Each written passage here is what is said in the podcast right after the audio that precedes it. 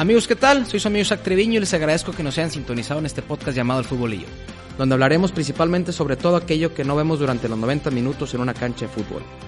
Platicaremos con personas que llegadas a este hermoso deporte nos puedan compartir sus experiencias para enriquecer a niños, jóvenes y adultos sobre el impacto que tiene este deporte en nuestra sociedad.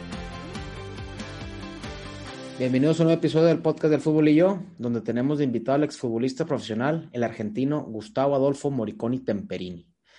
Gran charla que tuvimos con el arquero argentino, quien nos platicó el porqué de su apodo del Manos Mágicas, al detener cuatro penales en un solo encuentro. Nos confesó también de su llegada a México y de su experiencia en aquel equipo catalogado como la planadora en la época de los noventas. Nos confiesa de su amor por la ciudad de Monterrey y las amistades regias que forjó en su etapa como futbolista sin duda una de las pláticas que más disfruté, ya que se me dio la oportunidad de platicar con uno de mis ídolos de la infancia. Inició como una charla entre niño, por así decirlo, con uno de sus ídolos, que para pronto se tornó entre una plática de fútbol entre amigos. Sin duda, una de las mejores pláticas que me ha tocado realizar. Les dejo la entrevista con Gustavo Adolfo Moriconi. Que la disfruten. Muchas gracias por, por poder este, estar disponible para tener esta, esta plática, Gustavo? Y últimamente estoy más en México que acá. Sí, sí, sí, fíjate que te, vimos por aquí en, un periódico de la localidad donde te hicieron eh, un, un, pequeño reportaje, una pequeña entrevista sobre lo que lograste en aquella época de los noventas con el Monterrey. Y, sobre todo eh, como que un reconocimiento del cariño que, después de 30 años todavía, te tiene la gente, ¿eh?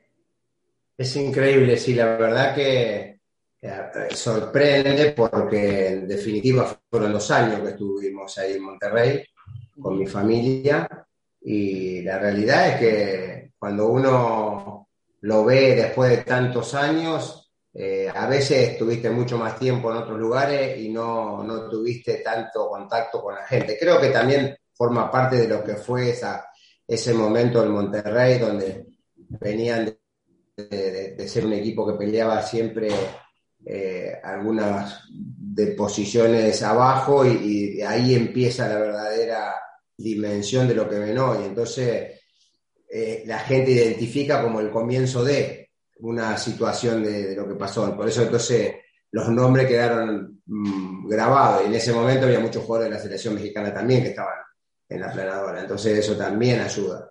Sí.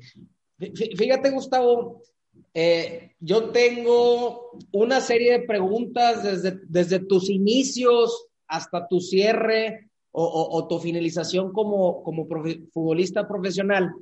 Eh, y aquí la idea de esta plática es, pues, conocer la persona y el futbolista, ¿no? Y, y, y de, dónde, de dónde nace Gustavo Adolfo Moriconi. Todos sabemos, o normalmente es muy común en las familias, que nuestros padres son los que nos inculcan el, amor al fútbol, ¿no? ¿Cómo fue en tu caso, Gustavo? Eh, ¿Cómo nace tu amor y, gusto por el fútbol? Bueno, en realidad vengo de una familia fundadora de clubes. O sea, la realidad es que el equipo, mi primer equipo de mi vida, que fue Huracán de Chavás, se fundó en la zapatería de mi abuelo. Ah, ok. Por apodo de ese equipo aún hoy los zapatudos, porque eran, los, mi abuelo hacía zapato a mano, cuando habían venido de Italia, mi abuelo y mi abuela hacían zapato a mano. Eh, toda la familia, no hubo eh, eh, deportistas, futbolistas, realmente el primer futbolista fui yo, pero sí fueron todos gente dirigente de los clubes, o sea, desde la fundación y por supuesto del apoyo y desarrollo de esa institución que hoy existe, tiene más de 100 años. Órale, ya, ya, ya. La realidad es que eh, ahí nace un poco eh, todo esto. Yo hago todas las fuerzas básicas en mi pueblito, en Huracán de Chavás. Al, juego todo lo que es las divisiones menores, aquí en Argentina se denominan baby fútbol. ¿sí? pero cuando tengo 13 años yo ya tenía un porte físico bastante interesante, entonces ya debuto en la primera división del equipo a los 13 años y medio. ¿sí? Órale, ok. Gente ya de 30 años, 25, 28 que jugaban en el primer equipo.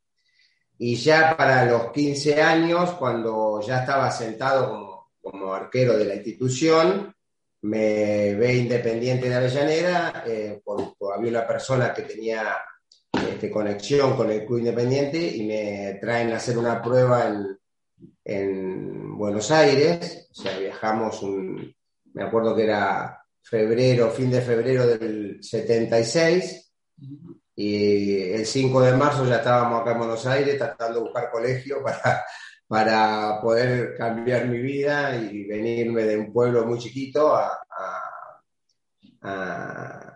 jugar a Buenos Aires. Eso me costó un abuelo porque mi abuelo, que había sido fundador del club, en ese momento en Buenos Aires, en el 76, tenía muchos problemas por el gobierno de Isabel Perón, que había muchos problemas en las calles, entonces mi abuelo se puso muy mal porque yo me vine a vivir a Buenos Aires sí, a, jugar al fútbol, por más que él soñaba que yo jugara, pero iba, eh, era el nieto que se iba a un lugar peligroso, de un pueblito muy pequeño, a, un lugar muy peligroso como la capital federal, que de hecho los primeros dos años fueron muy difíciles, muy difíciles. Pero bueno, no estuve siempre arropado por familias. En ese momento independiente, en cambio, ponerte en una pensión que viva solo, te ponía en casas de familia de gente que se ofrecía. Y eso medio como que me ayudó un poco a soportar los primeros tiempos. Y, entonces no tuve tanto eh, el salto ese de, quedarte sin familia para quedarte, de tener el, café con leche con tu madre en la mañana a venir a que estar en una pensión donde te lo tienes que hacer solo.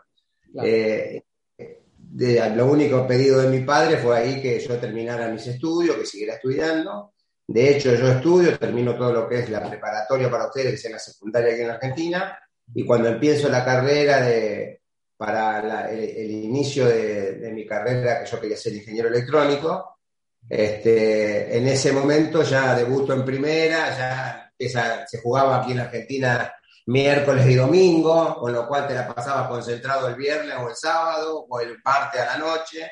Era imposible eh, eh, tener eh, amalgamar el estudio con, la, con, el, con el tema del fútbol y en ese momento no es como ahora que uno podía hacer a lo mejor a distancia, era todo presencial las clases en la universidad. Entonces ahí medio como que tuve que elegir y ya con 19 años, 18 y medio, ya estaba en el plantel profesional independiente y firmo mi primer contrato a los 19, 19 y medio, por, por suma de partido y no por edad, porque acá en ese momento la edad era por 21 años se firmaba contrato. Yo ya por suma de partidos en primera, a los 19, firmé mi primer contrato. Ahí ya, eh, en la primera división del equipo independiente. Independiente jugué solo en la séptima un año, en la sexta medio año, medio año en tercera y después en la primera. Tercera sería la reserva del equipo, ¿no? Sí, ok. Y, y y, dos preguntas en una. ¿Por, qué ponerse los guantes? ¿Por qué ser portero? Si, si meter goles es muy, es muy padre, Gustavo. Y, la segunda, ¿cómo, se llega ¿cómo llegaste a debutar? muy, de muy chiquito. Eh, eh, lo que pasa es que integré muchos equipos que campeonaban y siempre yo al arco, desde cuando tenía 6, 7 años. Entonces, tenía alguna este, facilidad para poderme abajo de, los palos. Y eh, me agarró como a todo, como a todos los porteros, el sueño de ser nueve a los 11, 12 años. Sí. ¿sí? Salí campeón del campeonato, aquí en Argentina había un campeonato nacional que se llamaba Campeonato Evita, que era por la Evita Perón. Y salimos campeones jugando yo de volante central. Y era el mismo técnico que me había tenido desde los seis años de chiquitito. Este, y me agarró cuando veníamos caminando y me dice, mira, dice, yo te quiero mucho, salimos campeones, dice, del campeonato de Vita, vos jugaste bárbaro de cinco, dice, pero vos jugaste de cinco bárbaro porque me di unos 70, unos 80 y los demás miden unos 20. Vos si querés jugar algún día tienes que volver al arco. Bueno, tuve como dos semanas sin hablarlo porque, porque me había dicho y, quedó grabado, pero en realidad, este, después mi abuelo, todos eh, veían que era diferente en, la portería que jugando al medio, honestamente, ¿sí? Y, ahí fue que, bueno, cuando vine a Buenos Aires, digo, bueno, me traje el arco del pueblo, no me lo van a quitar. tuve que seguir con el arco. Me volvió cuando juego a veces acá con los, con los, con los, mayores, me voy al medio un ratito para despuntar las ganas de, los 14 años. ya, ya. Hoy, hoy, hoy, Gustavo, estaba viendo un video hace poco, eh, el, clásico de la, de la plata. Eh, y un video muy emotivo, eh, pues para la gente acá de México que no estamos a lo mejor muy familiarizados, hay un clásico de gimnasia de esgrima contra estudiantes de La Plata, ¿verdad? Y te tocó ser portero en ese partido, y en ese partido pasó algo muy especial que te llevaste el apodo del, Manos Mágicas. ¿Sí? Digo, yo más o menos me sé la historia, pero pues qué mejor que tú no la compartas, ¿no? E, ese apodo y esa historia, ¿no?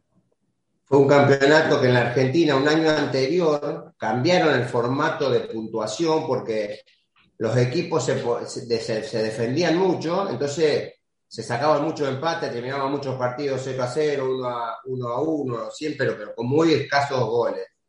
Entonces se le ocurrió a, la, Asociación de Fútbol Argentino premiar con un punto extra si el partido terminaba empatado al que ganara la, tanda de penales. Pero si tú ganabas el partido, era la primera vez que se le daban tres puntos al ganador del partido. Entonces, el ganador del partido tenía tres puntos.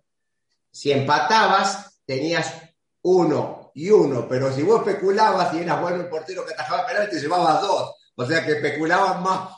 Ok.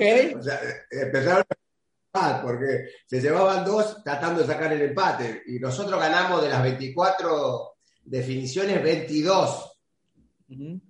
okay. Entonces, eh, ahí se da el caso, yo atajé muchos penales, ese año también fui, yo venía del mejor portero menos vencido en el, eh, en el 86 menos vencido, segundo menos vencido en el 87, menos vencido en el 88, 89, y en ese 88-89 se instauran los de los penales. Y ahí hago el récord de 25 penales atajados en un año en definición y cuatro en un partido sobre los cuatro, de, los cuatro eh, de, rematados. Que eso es récord aún, porque cuatro sobre cuatro no hay, cuatro atajados sobre cuatro. ¿sí?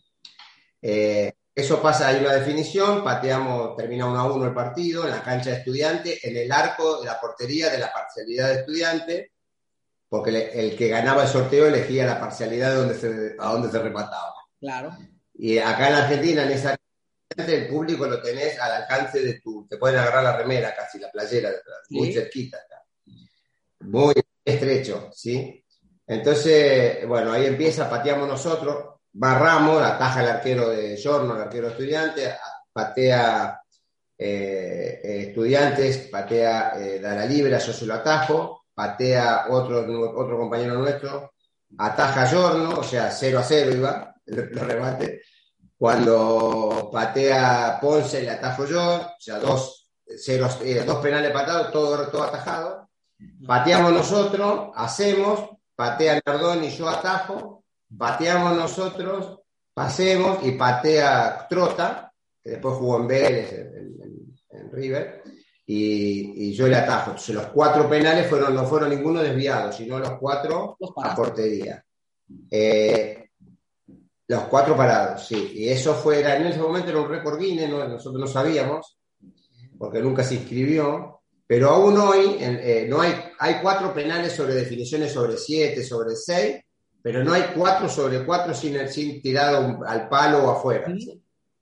Y bueno, fue una cosa muy increíble, pero yo entrenaba mucho eso porque nosotros teníamos un entrenamiento que hacíamos con el, con el técnico que nos quedábamos todos los, todas las semanas después de entrenar y pateábamos mínimo 40 penales. Entonces tenía una gimnasia yo para...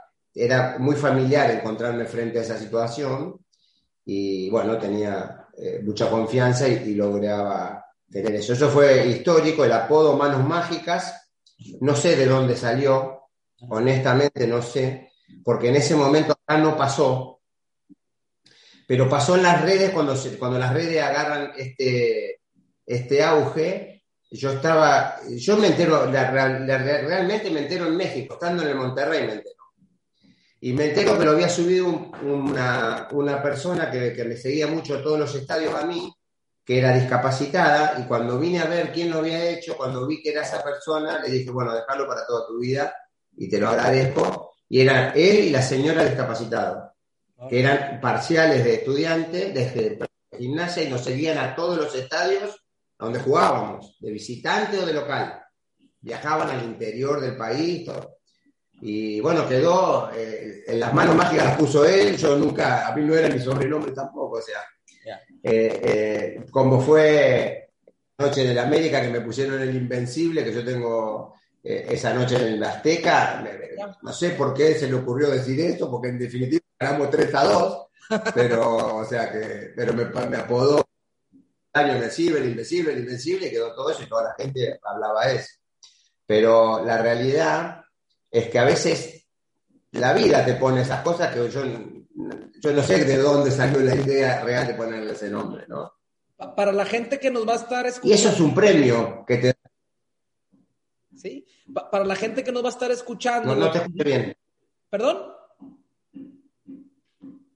Se había cortado un poquito tu voz. Ah, que para la gente que no ha estado escuchando, los invito a que investiguen ahí en YouTube eh, está, el, está el, fragmento o el resumen de ese partido donde te apareces ahí lanzando por todos lados y, está muy visual esa parte de los penales que, detienes y cómo está la tribuna o la gente o la hinchada muy pegada a, la portería, ¿no? Parece un partido de barrio donde estás jugando y está el, el aficionado respirándote en el cuello. Esa noche me tocó, esa tarde me tocó control antidoping.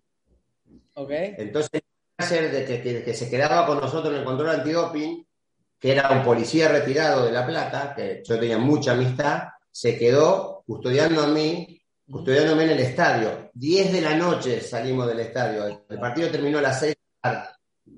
10 de la noche, escondido en el auto de él en el asiento de atrás. Ahora estaban los parciales. Oye, me, me, enteré por ahí, no sé si sea verdad, que tu técnica o el truco que, que tú usas como arquero es ver la cadera de los, del tirador, no tanto los ojos, no tanto las piernas. No tanto la cadera, sino miraba la, eh, la, posición del último paso, ¿sí? Del último paso en la carrera, cosa que entre, yo tuve de compañero a Burruchaga, y Burruchaga era increíble como venía derecho a la pelota y cómo abría el tobillo en el último momento, me acostumbré tanto en los entrenamientos a ver eh, cómo hacía eso, que yo agarré el tiempo del último paso y de entonces hacía un movimiento de cuerpo yo, tratando de que el último paso que vea el contrario donde yo elegía que me pateara.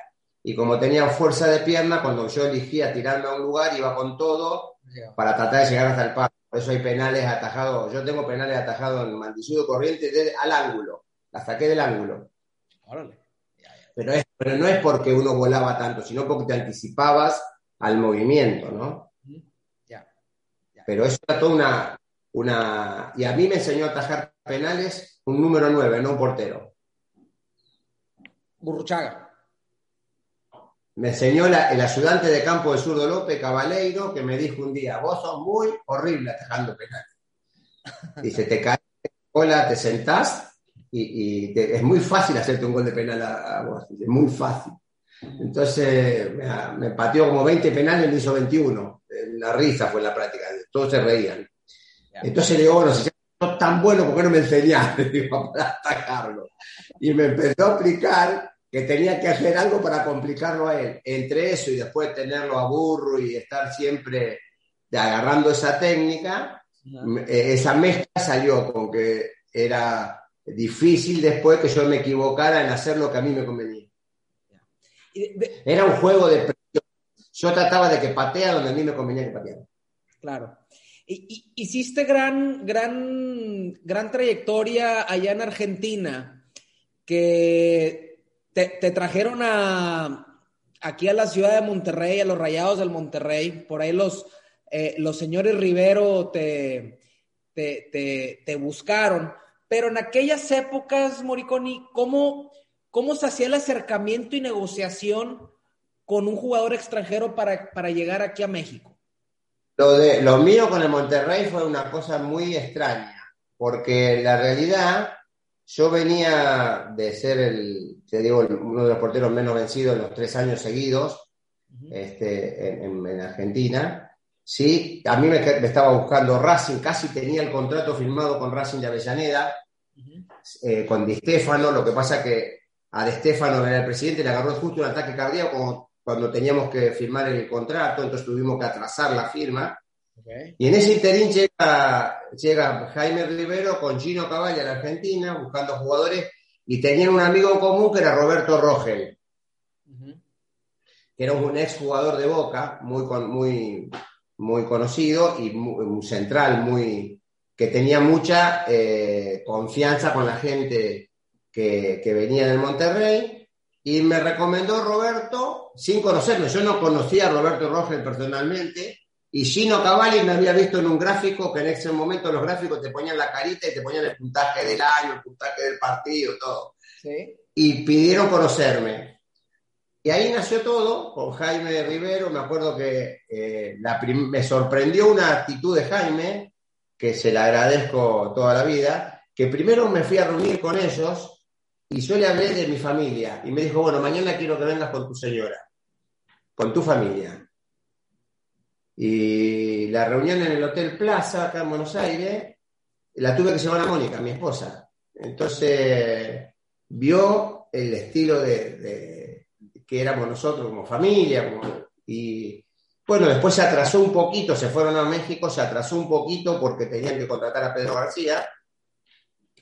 Y eso, eso derivó en una, un delay, aparece Racing y aparece una, oferta también de, de, Colombia. Y yo el, viernes, como no, Jaime me dice, bueno, el viernes te contesto a cuándo volás. Y yo el viernes a la tarde el presidente ya se había mejorado, el presidente de Racing me llamaba cada rato, porque estaba el técnico Marcheta, que a mí me conocía. Y me llamaba, me llamaba, me llamaba, entonces yo llamé a México y le digo, mire, Jaime, yo no puedo esperar más ¿Cuándo viajas? Mañana a las 4 de la mañana tener vuelo. ¿Cómo mañana a las 4 de la mañana tener vuelo? A las 5 se tiene que ir a 6, así no me dijeron nada. ¿Cómo que no te mandaron nada? Y bueno, entonces esa noche tuvimos que salir corriendo por el aeropuerto, yo no tenía nada preparado, mi señora tampoco, nada. Me acuerdo que le hice ir a mi hija tres juguetes y vámonos. así, así fue la ida. Okay. Eh, eh, de, un viernes a un sábado.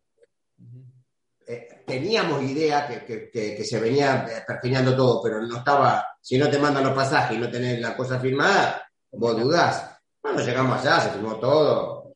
Este, me acuerdo que el día que llegué había canícula en el hotel, en el centro, en el Ambassador, ¿sí? De don Víctor Canavati. Le digo a Mónica, vamos a caminar, dos de la tarde, hicimos 100 metros, nos vinimos hacia 50 grados. Digo, te voy a jugar acá, me muero. ah, bueno, a, eso voy más adelante, a eso voy más adelante, Morocco.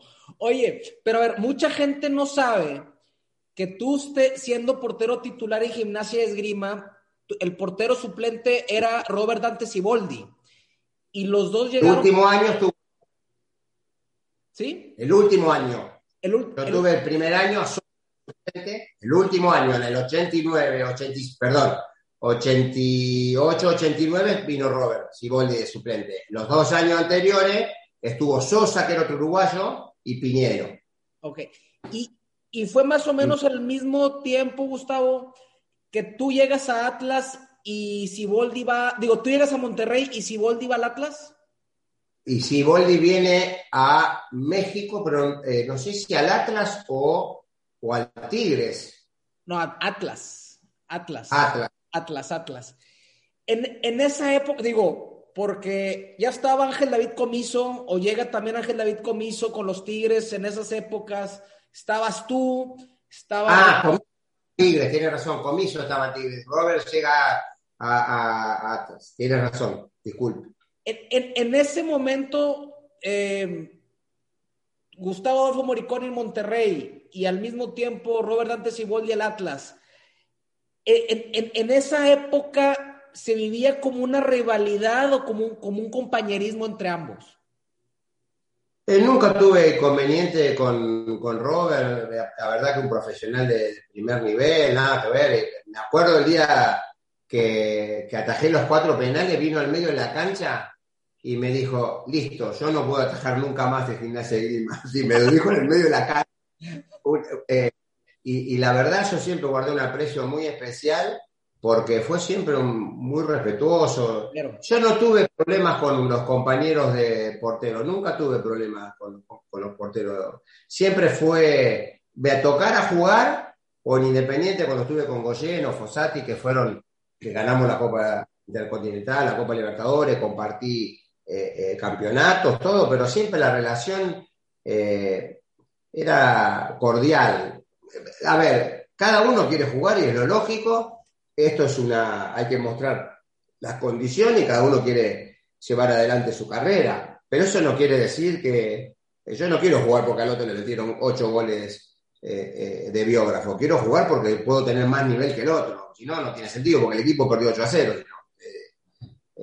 no, no sirve eso.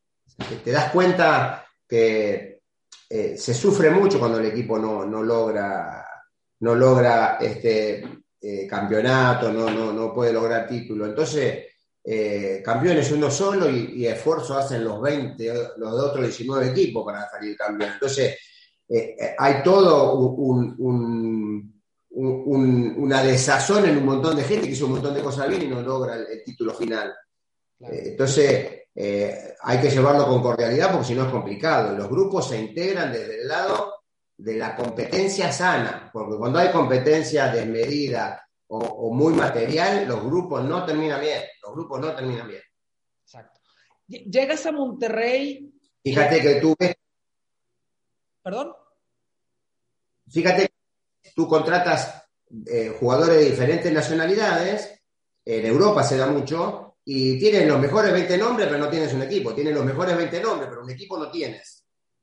Tienes 20 nombres. Después vemos si tenemos un equipo. ¿sí? Eh, individualmente son todos buenos jugadores. En grupo no sé. Hay que, tenemos que verlo.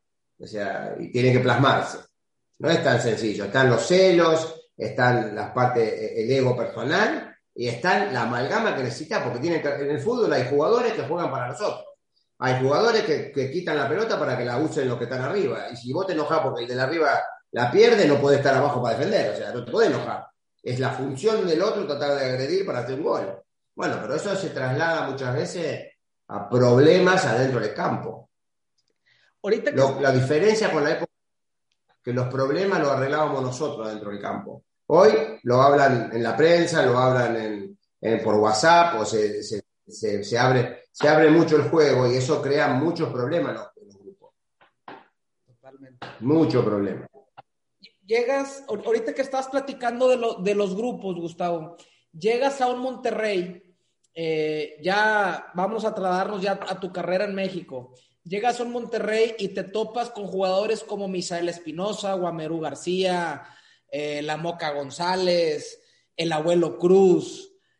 Esos jugadores cuando tú llegas a la cancha o al vestidor, ¿qué fue lo que te topaste de ellos? ¿Qué te, qué, ¿Cuál fue tu primera impresión de ver ese tipo de jugadores con, en tu equipo? A ver, yo tenía una idea del fútbol mexicano, pero me sorprendió el nivel de, de, control de la pelota, del Memo Muñoz también, para ser honesto, ya yo había tenido laterales como el, loco Enrique en Independiente, pero Memo tenía una habilidad que podía haber jugado de, delantero, o sea, jugaba de lateral, pero eh, tenía.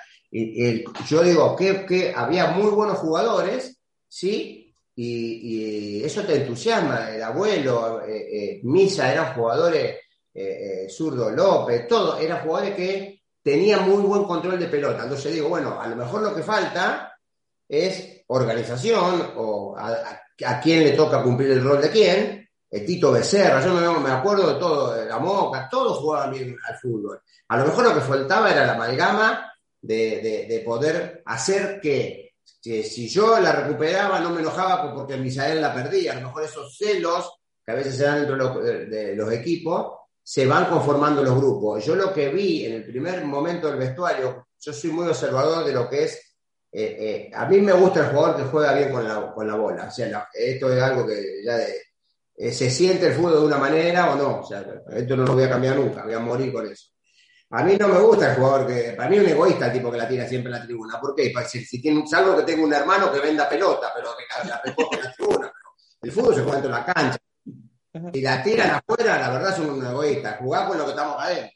Entonces, eh, eh, yo tuve un técnico que siempre decía, eh, me hablaba del negro Clausen, dice, el negro Clausen es el único lateral, dice que en vez de, se enoja cuando él la ve tirarla afuera, cuando le va aplaude, cuando él se, se le va afuera porque se la quitó al win, se enoja, porque él la quiere enganchar y atacar, quiere seguir jugando. Entonces, yo aprendí que la pelota es una sola y hay que tratar de que entre en el arco contrario, pero tratándola bien y jugando de una manera.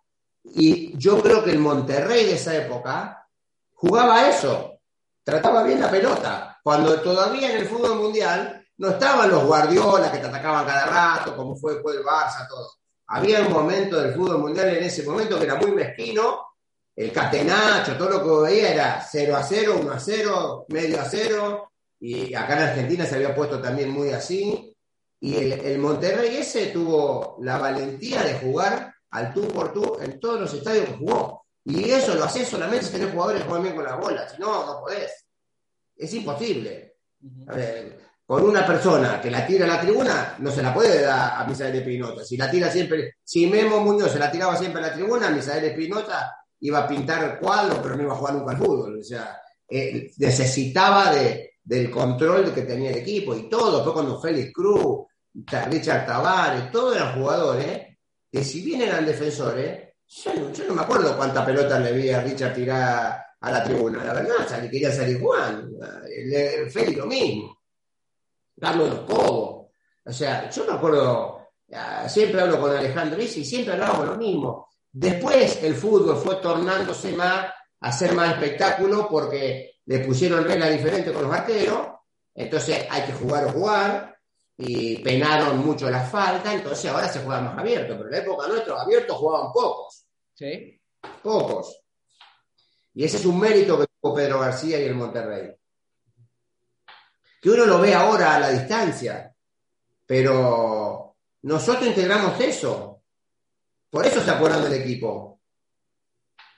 Si le hubiéramos tirado toda la tribuna no se acordaba nadie. Entonces, eh, ahí por eso yo cuando me consultaron, y ese fue el comienzo, no sé la historia del Monterrey 20 años antes que yo llegara. Pero es una historia desde cuando llegamos, porque los jugadores empezaron a jugar otra cosa. Por el técnico, porque se animaron, porque tenían condiciones, porque la dirigencia lo hizo bien, porque todo va de la mano. La afición se triplicó. Va todo de la mano. Eh, ahorita que mencionabas eso, Gustavo, muchos consideran, de la, en la época moderna, eh, muchos consideran que, que fuiste parte de uno de los mejores equipos o las mejores plantillas del Club de Fútbol Monterrey en su historia. ¿Qué faltó para que ese equipo se coronara con el campeonato? Historia, precisamente la palabra que dijiste. Los triunfos son procesos, son siempre procesos. Los títulos son procesos. A mí me tocó en Independiente, antes de, antes de ganar la Intercontinental, la Libertadores, Perdimos un campeonato por un gol con estudiantes. Al otro campeonato lo perdimos por un punto con estudiantes. Primero por un gol, después por un punto. Después ganamos el, campeonato que siguió, habiendo hecho el 75% de los puntos que habíamos hecho en los otros dos campeonatos, o sea, menos. O sea, no llegamos al, al 75%, salimos campeones nosotros. Después salimos campeones de la, de la Libertadores y después de la Intercontinental. Vos me preguntás, ¿Cuál fue el mejor equipo? Los dos primeros que no salieron. El mejor equipo, los dos primeros. Ahora, el proceso nos llevó a ganar la Copa. Cuando ganaste el campeonato local, te llevó a ganar la Copa. Y ese equipo de la Copa, para mí, fue el mejor equipo que integré en mi vida. Ese fue el mejor equipo de mi vida. Era Villa, eh, Clausen, Villaverde, Trocero, Enrique, Justi, Marangoni, Bocini, Burruchaga, Percudani y Calderón. O sea, o, Barberón, como quieras, quien jugara. Era un equipo que era jugaba, le ganaba el gremio en el gremio, le ganaba, iba a Italia y ganaba, o sea, ganaban jugaban muy bien. Y, eso eh, se integra con buenos jugadores, por eso el proceso, nosotros nos faltó historia, veníamos venía construyéndose la historia. ¿Qué perdimos en semifinales? Fíjate cómo perdemos en semifinales en Puebla. Nos echan dos jugadores, no hacen un gol que no, que no, no correspondía. No, A ver, no quiero hablar del árbitro, nunca hablo de los árbitros, pero la, Miranda la historia, sí. O sea, que Miranda, lo, sigo mirando Miranda. Entonces, la realidad, eh, a ver, en Puebla eh, fue descomunal lo que pasó. Entonces, entonces, ¿qué te faltó? Historia, porque si nosotros veníamos ganando campeonatos, no se animan a hacer lo que no hicieron, entonces ganábamos el tercero. Entonces, ese proceso lleva un tiempo y lleva un tiempo que lo coronan después con la copa y eso así va poniendo las bases. Ya que empiezan a ver arriba, entonces no es tan fácil no verte arriba ganar. Exacto. Ya se acostumbraron a verte arriba, entonces te temen. Entonces ese proceso, nosotros creo que iniciamos ese proceso y los, como todo logro, hay pequeñas cosas que se hicieron, tanto a la dirigencia. A ver, ¿por qué la, la yo se me pregunto, ¿por qué quería la gente tanto ese equipo? Si tirábamos, íbamos a la cancha y tirábamos 30 pelotas, la gente se volvía loca cuando salíamos a la cancha. No sabíamos ni si íbamos a jugar bien o mal, pues ya estaban felices. Y eso fue la dirigencia. Eso a, eso, a eso iba, Gustavo. ¿Qué legado dejó este equipo en la historia del Monterrey? ¿Por qué la gente se enamoró tanto de ese equipo y no quedamos campeones y este, nos faltaron títulos? Pero dejó un legado en la historia que mucha gente, y, me incluyo y, hablo a título personal, tenemos ese recuerdo de esas tardes en el tecnológico con ese equipo como las mejores tardes de, la historia del club. Porque se dieron varias cosas. Se dieron, primero, que eran todos jugadores de muy buen nivel, muchos seleccionados, ¿sí? La dirigencia imponiendo a la ciudad un equipo totalmente de los mejores de, México.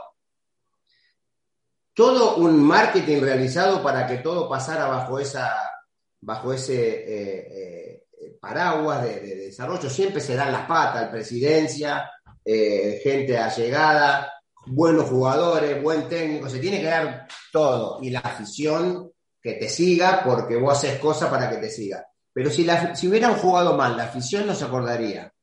Si hubiéramos tirado pelota solamente a, la tribuna para, que, para congraciarnos, la gente no se hubiera, no se hubiera este, enganchado. ¿Por qué lo hace? Porque ve la respuesta desde adentro contagia, y después había otra cosa que hacía muy bien la dirigencia. Yo fui a 25 mil cumpleaños invitado por, la dirigencia del Monterrey de Nenitos, que hoy tengo fotos de aquella época. Y entonces, a ver, vos, no me dejas mentir porque formas, formas parte de esa historia en cuanto a todo lo que, lo que pasó en esa época, ¿sí? Pero no era yo, era Marteloto, era Tavares, era Manolo Negrete, el Moncillo, todo, nosotros hacíamos todo y la gente estaba cercana a nosotros. ¿Qué pasó después con el deportista profesional? se fue alejando de la gente. Porque hoy te, para llegar a un micro te ponen cinco vidrios de, 50, de 5 milímetros, 10, 10 milímetros cada uno para que le vea la sombra nomás al jugador. Y vos antes, ustedes nos esperaban, la afición te esperaba fuera de la cancha y hablaba con vos. Y te encontraba, ibas a la pulga a comprar y te ponías a tomar un, un jugo con alguien que te había visto en la cancha el día anterior, era más un trato más cercano. Y eso también hace que la gente se acuerde de vos. Nosotros éramos jugadores profesionales y íbamos a jugar a la canchita a la noche de la semana, ¿o no? Sí. Y éramos jugadores del Monterrey. Yo, yo me acuerdo, Gustavo. ¿Dónde lo ves eso? No, ya no, ya no. Yo me acuerdo, Gustavo, cuando yo estaba en la primaria, fuiste tú y no recuerdo, digo, yo te tengo muy presente porque, y ahora te voy a decir por qué. Fuiste tú y dos, tres jugadores más a un colegio aquí en San Pedro, al colegio inglés. Fuiste un día para que los niños te saludaran y demás, por ahí te saludé, probablemente me tomé una foto contigo. Y después de eso a mí me gustaba mucho dibujar. Y, y dibujaba, siempre dibujaba a Moriconi en mis libretas.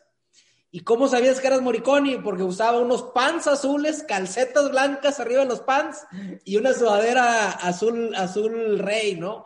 Entonces, y, es fecha que tengo esas libretas, ahí están ahí arrumbadas en la casa de mis papás, donde sale Moriconi tirándose este, en, esos dibujos, ¿no? Entonces, fue algo muy, fue una época muy padre porque como tú dices, tenías mucho acercamiento o mucho contacto. jugado fútbol con niñitos en los colegios, con Martelotto y Tavares. Yo me he tirado como que me pateaban penales ahí en San Agustín o un montón de lados, pero jugando y divirtiéndonos, no que, a veces era que me una hora, una hora y media nos quedábamos, porque era una forma de, estar cercano. Por eso también la gente, hoy, también no culpo al jugador profesional. Yo representé jugadores hasta hace cinco años y yo que era representante no podía esperar a mi jugador afuera del estadio, tenía que esperarlo en el hotel, no lo podía ver.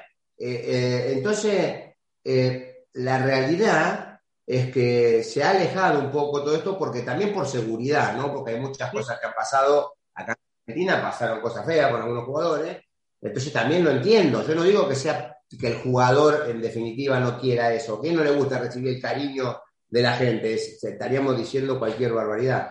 Pero se ha alejado, eso a la gente le cuesta, porque ve una, figura jugando allá abajo, pero no lo ve que puede caminar al lado de él por, y tocarlo y decirle, toma la misma Coca-Cola que yo.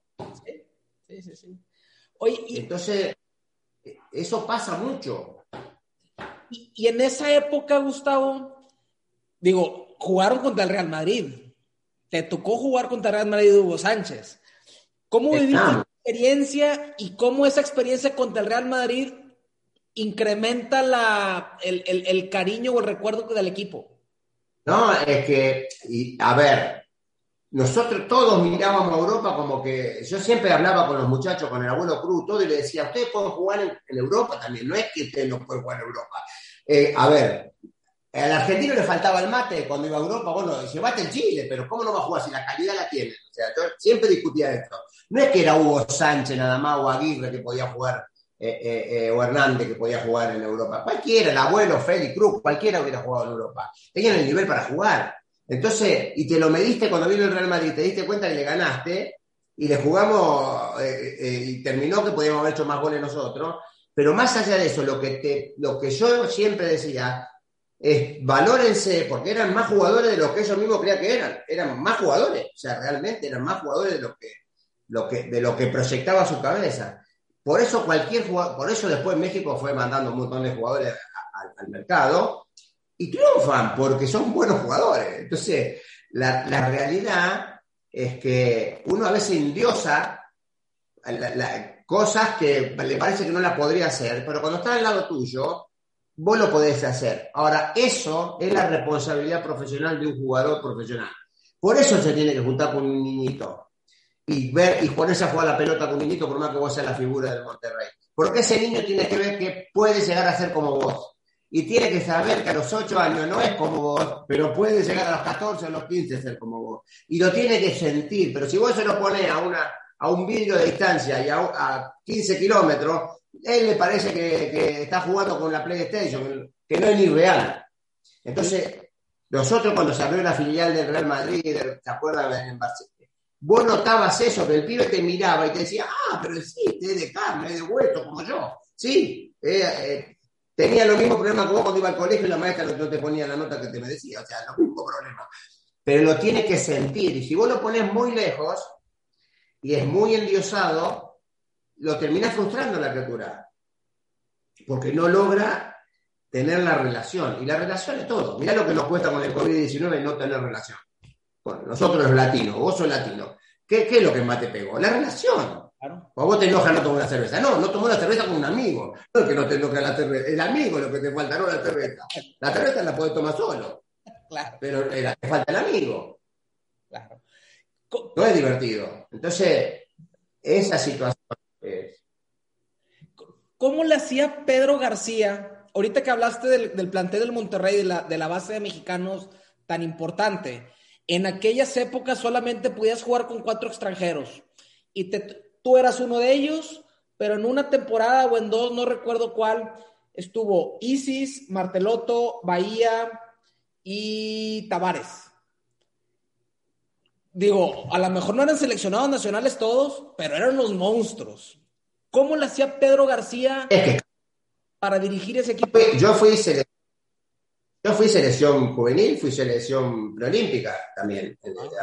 lo que pasa es que nos fuimos porque hicimos, hicimos, hicimos el boicot, Argentina hizo el boicot, nosotros hemos ganado en Colombia el preolímpico.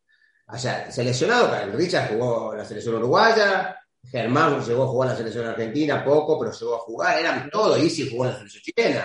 O sea, a ver, Félix Cruz, Manolo Negrete, Hermosillo, para abuelo, o sea, todos jugaron, Memo, todos, o sea, todos jugaron. Manso, eran todos jugadores de selección. Ahora, es muy difícil, por eso el mérito enorme de ser técnico de 25 chavos, me animo, pero de 25 figuras, no es fácil. No es fácil. Entonces digo, eh, vos a veces, cuando estás eh, en el momento, el fragor de la lucha, todo, no te das cuenta la capacidad que tiene una persona para dirigir, porque vos lo que querés es ganar 4 a 0 y porque hizo el cambio y porque hizo el otro. Pero nosotros jugamos dos años con Pedro García y no hubo una pelea, o sea, hubo pelea de puestos pero no hubo una, un mal ambiente nunca en dos años. Mirá que son todos jugadores de, prestigio, todos querían jugar. Y, hay, una, hay una virtud en eso. El otro día hablé con Pedro en Chile, estábamos hablando, que le consiguió el teléfono eh, Ale, y le decía eso. Yo, la verdad que muchas, yo discutí con Pedro en, en varias veces de, futbolísticamente discutir, ¿no? Pedro, me parece esto, a mí Pedro... por la cancha, ¿eh? Bravísimo. Sí, yo he, yo he tenido alguna, alguna así de, discusiones de fútbol, no, no de otra cosa, porque con Pedro después he ido a tomar un café. Yo digo, siempre se tiene que discutir, pero el café del después tiene que existir siempre, si no, no sos humano, te convertiste en un animal. O sea, el café después tiene, tiene que haber lugar para el café después para arreglarlo, si no, estamos todo mal. O sea, siempre tiene que haber un lugar para el café que se pueda tomar. No, no, yo no tomo nunca más café como Isaac. No, entonces soy un animal. No, no, no aprendí nada. Puedo discutir la situación, pero el café después la podemos tomar, si no, estamos mal. Entonces, digo, ese, eh, yo decía el otro día, yo no le, reconozco a la distancia lo que dirigió, porque la verdad no, dirigió, dirigió ocho niñitos del jardín de infantes. Eligió todos jugadores de, nivel. Entonces, hay que, hay que dirigir. Yo tuve un técnico muy famoso acá en Argentina, se llamaba el Pato Pastoriza, con el que salimos campeones del Continental, y siempre aprendí una cosa. El Pato tenía una virtud, sacaba a los jugadores del equipo y el equipo no se ponía mal. O sea, lo que te decía, ahora voy a volver a jugar y te voy a demostrar que voy a buscar otra vez en el equipo. Eso se consigue solo con gente que sabe mucho del grupo. Que sabe mucho. Que el tipo no se te baje.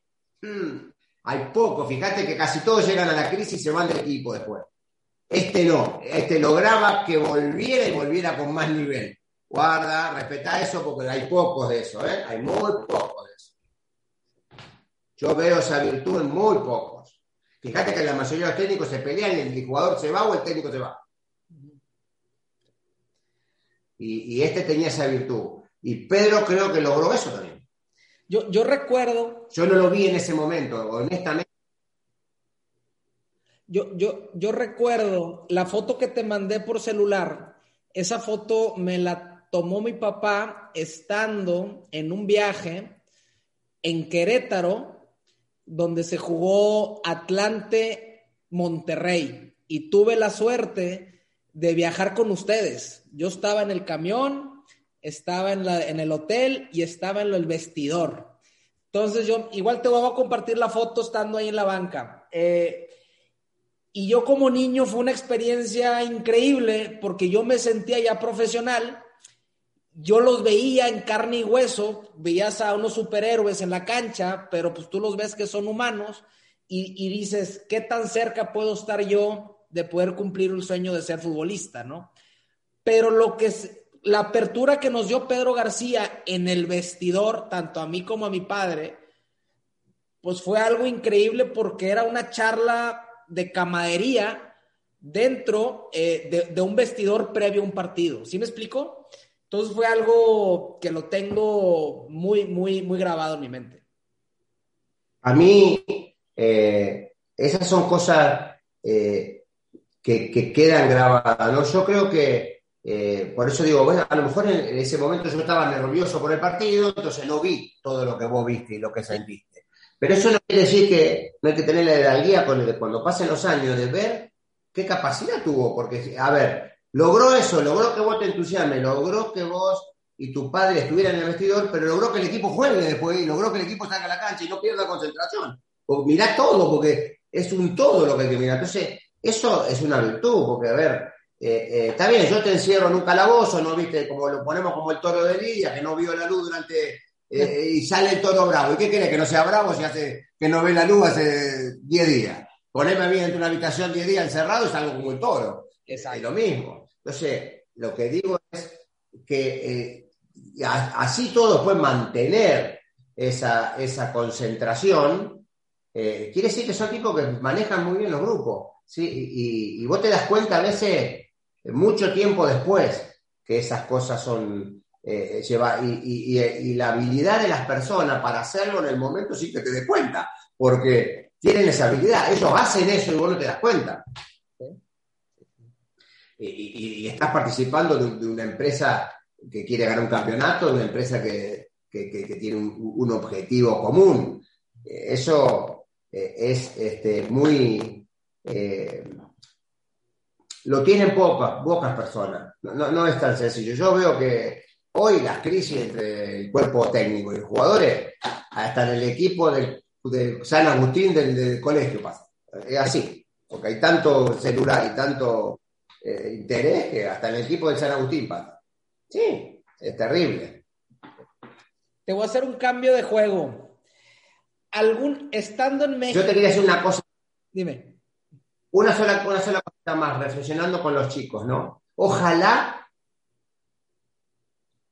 los muchachos del hoy se den cuenta de lo que se están perdiendo.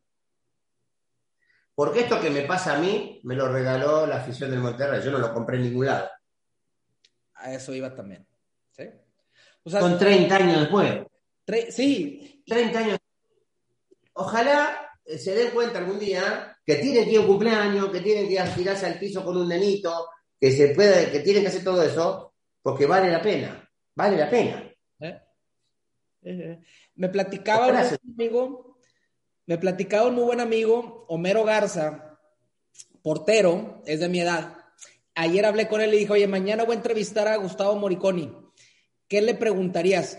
Y haz de cuenta, se emocionó, dice, no puede ser. A ver, Isaac, espérame. A ver, antes de que se me, antes de que se me olvide, Isaac, yo le hice una carta a Gustavo Adolfo Moriconi y yo fui a las oficinas del Club Monterrey en Hidalgo a dejársela. No sé si la, no sé si la recibió o no, pero dile que le mandé una carta cuando yo estaba chavito y decía, hola, soy Homero y soy portero igual como tú, Gustavo. Entonces, o sea, son cosas que, que pues vaya, que ya lo son comunes. Que alguien en las redes que me llamo Gustavo Adolfo porque mi padre, y son cosas muy fuertes, yo la verdad... Eh, no, no, no lo puedo creer. O sea, me, me, escribieron mucha gente a raíz del reportaje eh, yo estoy muy cercano a, a, ver, cuando vos tuviste una etapa de tu vida tan linda, eh, la querés repetir cada rato porque te sentís cómodo, ¿no? Entonces te gusta. Pero más allá de eso, más allá de eso, eh, yo siempre estoy cercano porque le consumo todo lo que es, aparte como tengo familiar ahí también en, en, el Monterrey, el, el, entrenador de portero, el Pato Donelli, que es primo de mi señora, hablamos seguido y, y bueno, seguimos toda la campaña. Pero más allá de eso, eh, hay muchas este, eh, vivencias que solo son porque el regio montano también es de otra forma. No me pasó lo mismo en Querétaro mí. Y, fui el mismo, la misma persona. El regio montano, yo el otro día lo hablaba con Meme Rivero, el regio montano es diferente también, te expresa mucho más. Y eso es una característica que tienen ustedes como pueblo, que no es, eh, que no la compran en, el Super 7, esas son así ustedes también. Entonces, eh, el Río Montano es muy diferente, te, te, demuestra el cariño, te demuestra la cercanía. Mi hija, en la primera Navidad en Monterrey, yo siempre se lo cuento a mis nietas, que ahora tengo que llevarlas porque quieren conocer donde la mamá fue chiquita, ¿viste? Las tengo que llevar a Monterrey. Sí. Yo no me voy a olvidar nunca el día, nuestra primera Navidad, donde solo íbamos a estar los argentinos y algún familiar que habíamos hecho llevar, y la primera Navidad fuera en otro país no era fácil. A mí no paraban de parar auto y traerle regalo a Natalia que no la conocían. Y mi hija hoy guardó todas esas muñecas, 27 Barbie le llevaron. Las tiene de recuerdo. Y se las hace cuidar a sus nietas. Entonces te digo, vos fíjate que hay toda una. Nosotros somos muy cuidadosos con los recuerdos también, ¿sí? Quiero decirlo. Pero la verdad, fíjate lo que le quedó a Natalia, que es mi hija, ¿sí? Que fue al colegio de la Bastida. Y te digo, eh, esto hay toda una conexión. es muy difícil que vos te desconectes de las cosas. Yo con Hugo Jiménez, que descubrimos el Mundial de Italia, como si convivimos 45 días, conviví más con él que con mi señora casi todo el día. O sea, 45 días recorriendo toda Italia, cubriendo eh, avión, hemos cenado a las 3 de la mañana dentro de un tren, comiendo salamín casero italiano porque nosotros no teníamos que cubrir otro, otro partido y no llegábamos. Y al lo hablábamos con Hugo Jiménez. Fueron muchas vivencias, muy, muy, muy. Eh, yo tuve un programa de radio también de multimedia Estrella de Oro que también me conectó mucho con la gente. Entonces, fueron cosas que pasaron muy fuertes. Muy fuerte. Entonces, uno está siempre eh, al, pendiente. Oye, Gustavo, un cambio de juego. Estando en Monterrey o en México, ¿alguna vez, a ver, a ver cómo puedo hacer la pregunta, ¿ganaste dinero parando penales? En el, en el Monterrey no gané dinero, gané para el equipo del Monterrey al presidente, los televisores del cerrito y de, los videos, caseteras para las habitaciones. La, ¿Lo eh, Porque a, Nacho Villarreal. Sí, fue lógico que pateaban penales eh, Jaime y algunos dirigentes y fuimos eh, a lo que, lo que creo que la última, la última apuesta fue los premios doble o triple para los clásicos, que también la ganamos pero era en función del equipo, no en función de ganar dinero este, personal, sino, sino fue ganar mejoras, digamos, para, para el cerrito. Entonces, el cerrito... Pero eso que estás planteando, eso también, eso también fue transmitido a la gente. Entonces era, a ver, eh, eh, eso también une al equipo con, las, con la afición. Nosotros, las la que hacíamos en el cerrito, ¿cuánta gente iba a ver los entrenamientos? Todo el mundo, el que quiera. Impresionante. A veces, yo, yo a veces no podía entrar al auto, que todos los autos que estaban parados. Y yo digo, déjenme entrar porque tengo que, tengo que entrenar. en el cerrito, cola afuera, que no entrábamos con el auto. Entonces, ¿sí, sí, conseguiste que todos los cuartos tengan televisión en el cerrito, Moriconi. Esa vez sí, que fue una apuesta con Jaime y la videocasetera. Claro, pero te acordás que venía la, casetera también, venía el video, ah, no es como ahora que era un televisor, la videocasetera, las VHS, ¿te acordás que era? Entonces, entonces aparte, aparte de dejar una historia y legado en, el, en la cancha, pues dejaste ahí algunos activos ahí para, para los integrantes del equipo. habíamos hecho, este, fue una apuesta en conjunto con el equipo, ¿eh? Ah, ok, ok. El equipo también, lo que pasa es que Jaime quería, pues yo le había atajado en la primer penal que no jugó contra la selección de Honduras y Jaime dice, pero ¿cómo? Ya llegaste, atajaste el primer penal, a mí no me paras un penal, se armó el tole tole en el, entrenamiento y empezaron las apuestas. Ya. Esto fue el estadio tecnológico. En el TEC. Ya, ya, ya. El TEC. Oye, ahorita mencionaste hace ratito. La que ganó dinero en las apuestas fue mi hija, con seis años porque le apostaba siempre, ahí hacía el primer gol del partido y siempre acertaba. Ah, ¿Que metía gol quién? ¿Quién? El, ¿quién? Le apostaba siempre a Bahía y Bahía hacía el primer gol y Natalia ganaba las apuestas. Sí, ese era de cajón. Bahía siempre ganaba en la quinela en, el. y la quinela de Natalia ganaba, para ella era su primera experiencia, imagínate. No se olvida hoy de eso. Oye, eh, mencionaste al principio de la entrevista que llegaste a Monterrey y hace un calor infernal. Eh, ¿Por qué esa moda o cómo impusiste esa moda de los pants, las calcetas arriba de los pants y suéter largo, estando a cuarenta y tantos grados de, temperatura aquí en la ciudad? Pasó que en el primer partido yo me había raspado eh, en el entrenamiento. Me había hecho todo un raspón en el entrenamiento porque, porque estaba este, eh, muy duro el piso. Sí, muy duro el piso. Entonces, para poder no pensar en los raspones de la pierna, este, digo, bueno, este partido lo voy a jugar con un, con un buzo largo para no estar pensando eh, que, este, que, que me vaya a pensar una jugada, no me tiro al piso por esto. Y me había puesto las medias abajo, pero el árbitro me la hizo poner arriba, porque no me, no me permitía. Entonces me tuve que poner las medias arriba porque el árbitro no me dejaba salir de la cancha. Y si yo te dejo, pero con las medias. ¿Y qué pasó? Empezamos la racha a ganar y después nadie quería que me las quite. El que se moría de calor era yo, pero, nadie quería que me las quite. Y bueno, ya una vez que ya quedó, es muy difícil ir en contra y, de hecho, eh, de hecho, muy pocas veces entrené con pantalones cortos en el entrenamiento del cerrito con calor igual, porque me había acostumbrado tanto que, me, sentía cómodo. Pero nunca había usado en la Argentina pantalón largo para atajar, nunca. Ni lo usé cuando volví, no. Nunca. Digo, porque lo que, la única similitud que, vi, Gustavo, fue en ese clip del, del, famoso Manos Mágicas de los cuatro penales, la indumentaria o el suéter es muy similar al color que usabas aquí en Monterrey. ¿Era coincidencia o más cábala? Mí me gustó siempre el celeste, el azul celeste, ¿sí? El azul celeste siempre fue uno de los colores. Solamente lo cambié a aquella oportunidad de donde me obligaron, pero siempre atajé con azul celeste. Eh, y, el, pantalón largo, había un arquero uruguayo acá en Argentina que se llamaba Pereira, que atajó en Independiente después de mi época, un, año después o dos, que usó, pero él tenía un problema en la pierna. Pero él, siempre atajó con pan largo. Yo no, ni sabía, fue después que yo lo usé, o sea, no, yo no sabía. Lo, yo lo usé por esa época que estaba raspado.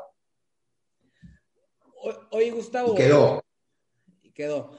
No, no, no, siempre nos va a quedar la duda al, aficionado de aquella época del Monterrey. Eh, ¿Por qué un portero tan importante que se había ganado con la, a la afición con calidad, con entrega y con grandes actuaciones se fue tan rápido a la ciudad? Yo me enteré estando de vacaciones aquí en. Yo ni yo me lo explico todavía, ¿no? Porque yo me enteré eh, estando de vacaciones aquí en Argentina, me había venido tranquilo porque había tenido una muy buena temporada. Cuando llego a la Argentina me dicen que estás, estás para la salida, me llaman de los aficionados, ni siquiera los dirigentes, me llaman los aficionados porque había arreglado Mejía Barón como director técnico y había dicho que Mejía Barón que no quería ocupar la plaza de extranjero con un portero. Eso es lo que me quedó a mí como, como este, excusa, eh, poco, eh, creo que eso se debió haber hecho como un profesional que dio todo, decíselo en la cara, mira, no te vamos a usar y punto. Pero el problema peor fue que en ese momento justo fue, fue el primer draft de México de fútbol. Entonces, el desconocimiento para poder eh, con, que irte contratado a otro lado. A, mí me dejaron ir a jugar al Querétaro, al peor equipo que, tenía que pelear el descenso, después de estar peleando por campeonato. Y tuve un año bárbaro en el Querétaro también, pero es muy difícil porque te pega muy fuerte. Eh, primero, que vos tenías todo el cariño de la afición, volver a demostrar todo de cero. Segundo, no, la plantilla del Querétaro no era la plantilla del Monterrey, o sea, vos pasabas a estar en un lugar donde eh, no, era igual. Y, tercero, Querétaro era ni siquiera era Gallo Blanco, era un, Querétaro que había sido medio una, una posición de, una nueva franquicia, en medio ahí que estaba eh, naciendo con los Gómez Mellado. Entonces, eh, era muy difícil, muy difícil. Y vos venís de salir campeón, venís de, del campeonato intercontinentales, jugar un partido de primer nivel como, como, como el, Monterrey es difícil mantenerte en la cabeza. Paso todo ese año, cuando vuelvo al año siguiente me ponen en el draft otra vez en Monterrey, pero me ponen un millón y medio de dólares, un arquero de 31 años, cuando un millón y medio de dólares era eh, impagable para una transferencia. Hoy no te lo pagan. En ese momento era impagable. Entonces, ¿qué pasó? No me contrata ningún este, equipo mexicano, me tuve que salir de México, me tuve que venir acá. Jugué en Platense medio año porque estaba cerrado prácticamente el libro cuando llegué, pero al medio año me llaman Newell para jugar la Copa Libertadores y juego hasta la semifinal de la Copa Libertadores con Newell Sorbo de Rosario. Y ahí, cuando estoy jugando la semifinal de la Copa, me vuelve a llamar el Querétaro para volver a ir al Querétaro. Eh, con otra etapa. Vuelvo, pero eh, el Querétaro en ese, entonces estaba muy eh, de la mano del gobierno de Querétaro, entonces pasaron cosas complicadas, dirigentes políticos que se metían adentro del vestuario a darte charlas de fútbol, cuando dirigente político, la verdad, no, se llama Pedro García, o sea, se llama Juan López y el, alcalde o el, gobernador, no es, entonces es muy difícil sostener la mente ahí. Pero a mí me ha pasado que siendo con él, pero te voy a contar una anécdota. Yo me golpeé en la cancha del Tigre y me internaron una vez jugando para el Querétaro. Estaba rodeada la clínica donde yo estaba internado esa noche eh, y mi señora que estaba en la casa de un médico amigo mío, Ramiro González, yo lo tenga en el cielo que falleció hace poco, eh, y, y fueron a verme y dice, no podemos entrar porque está rodeado. está rodeado de, gente de Monterrey. Monterrey no estaba, yo jugué contra Tigre, no era contra Monterrey. Y toda la parcería de Monterrey había ido al, sanatorio. Y son cosas muy fuertes. Y, a ver, montones de gente vinieron a quedarse en casa en Monterrey. O sea, de Monterrey venían a Querétaro y se han quedado en casa a dormir. O sea, nosotros somos muy de, muy de, puertas abiertas a nuestro hogar. Entonces, eh, eh, eso también marcó una forma. A yo me acuerdo todas las tardecitas venía Gino Cavalli a mi casa en, la colonia del Valle. Todas las tardes yo me ponía a hablar con Gino. Me acuerdo la cara de Gino practicando su, su, su pat o su drive de, de golf en el living de mi, de mi casa. Tengo la imagen grabada de Gino acá, todo, todo el tiempo. Pero son cosas que, o sea, eh, no me las voy a olvidar nunca, nunca. O sea, son cosas muy fuertes. Entonces vos, eh, fue inexplicable, sí, yo tampoco lo entendí. Yo creo que ni la afición ni yo lo merecíamos, ni la afición tampoco. Sí, no, digo para... Porque yo tenía una relación muy fuerte con la afición. La salida tuya y la salida Pero bueno, y la de Marteloto. Al otro año Marteloto, increíble increíble. O sea, a mí la primera charla con Jaime Rivero me pregunta que le recomiende un jugador. Yo ni lo conocía a Tato Martelotto personalmente y nada, pero a mí me encantaba verlo Beto jugar.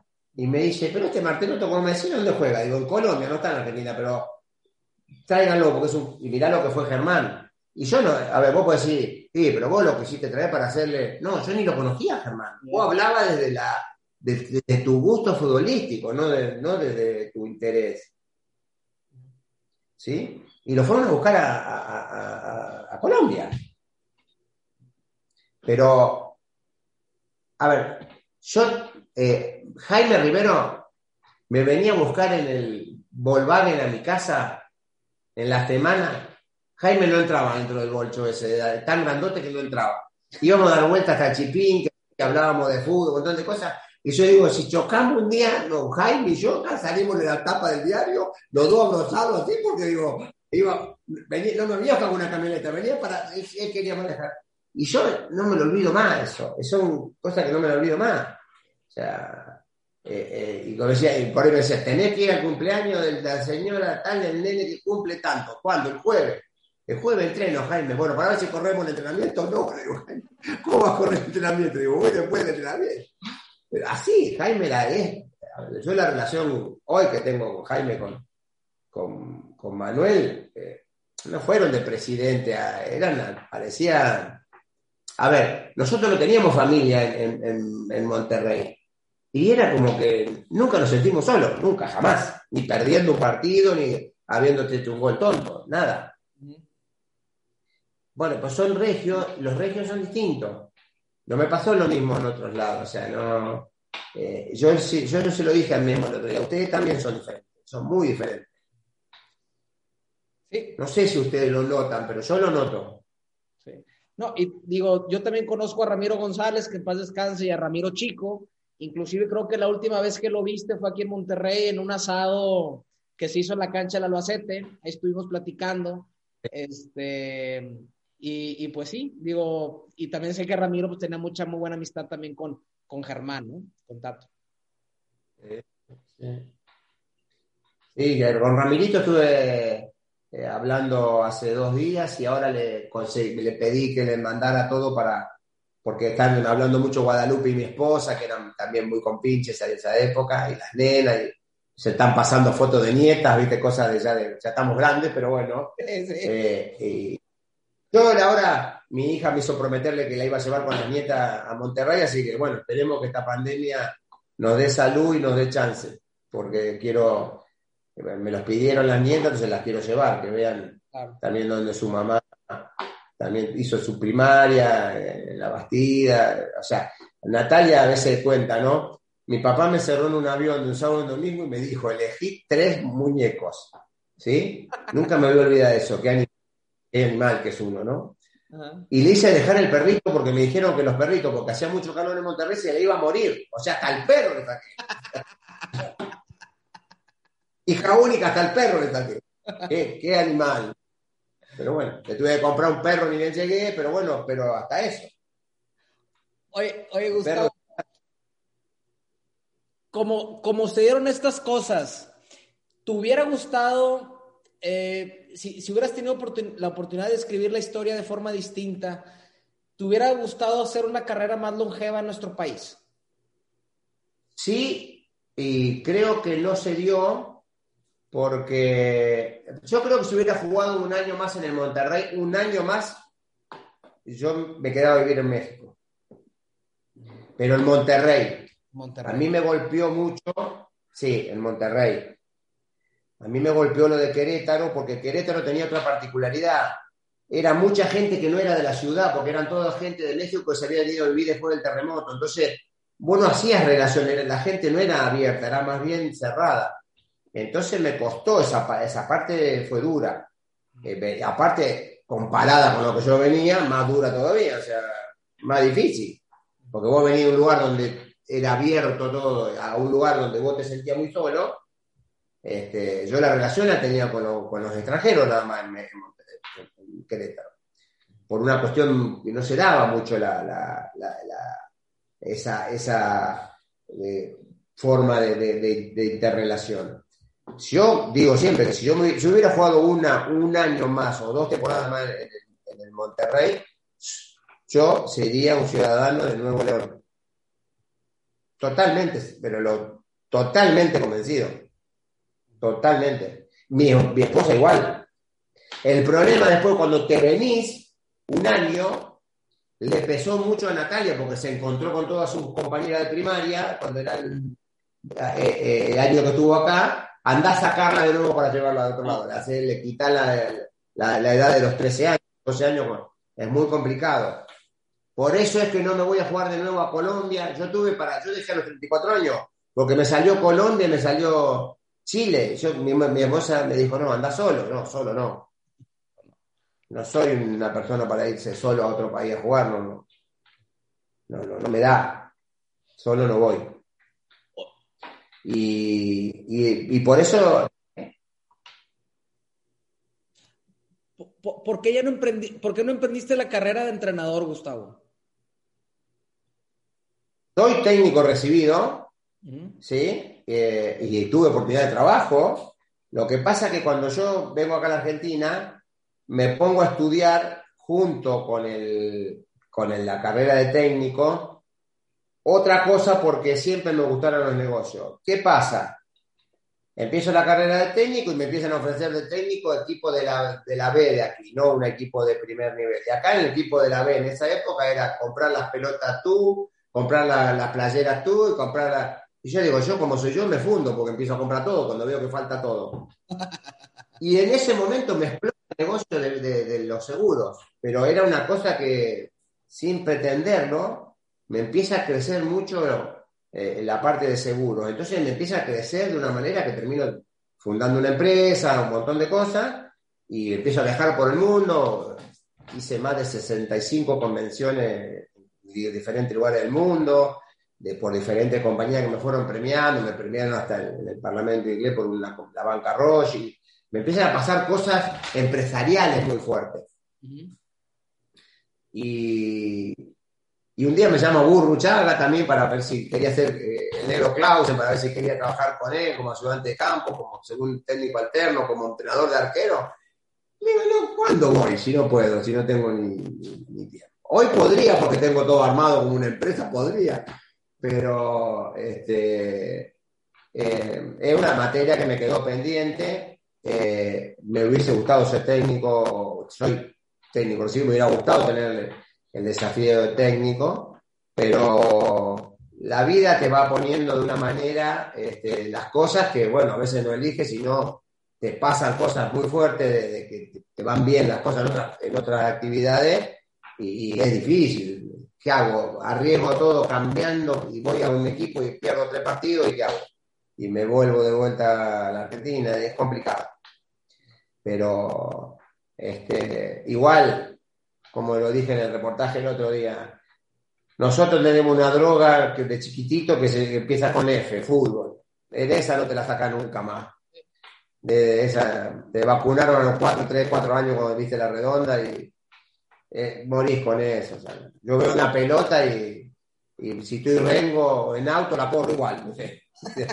es algo que se lleva en se lleva adentro. Entonces, eh, eh, a ver, me acabo de operar de los meniscos y discutir con el médico porque me dijo que iba a demorar 45 días, demoré 60 y hoy le dije, dame lata porque yo quiero jugar. y tengo 60 años. O, inyectame, infiltrame, porque se me quite el dolor ya está, ya me operaste, deja, no sé, listo, ya está. Ya te, ya te diste el gusto, ahora déjame jugar. y bueno, hoy me dio la. Pero, pero bueno, uno. Eh, eso también cambió en el deportista de hoy. Eso también cambió. Eh, nosotros jugamos con 40 grados de fiebre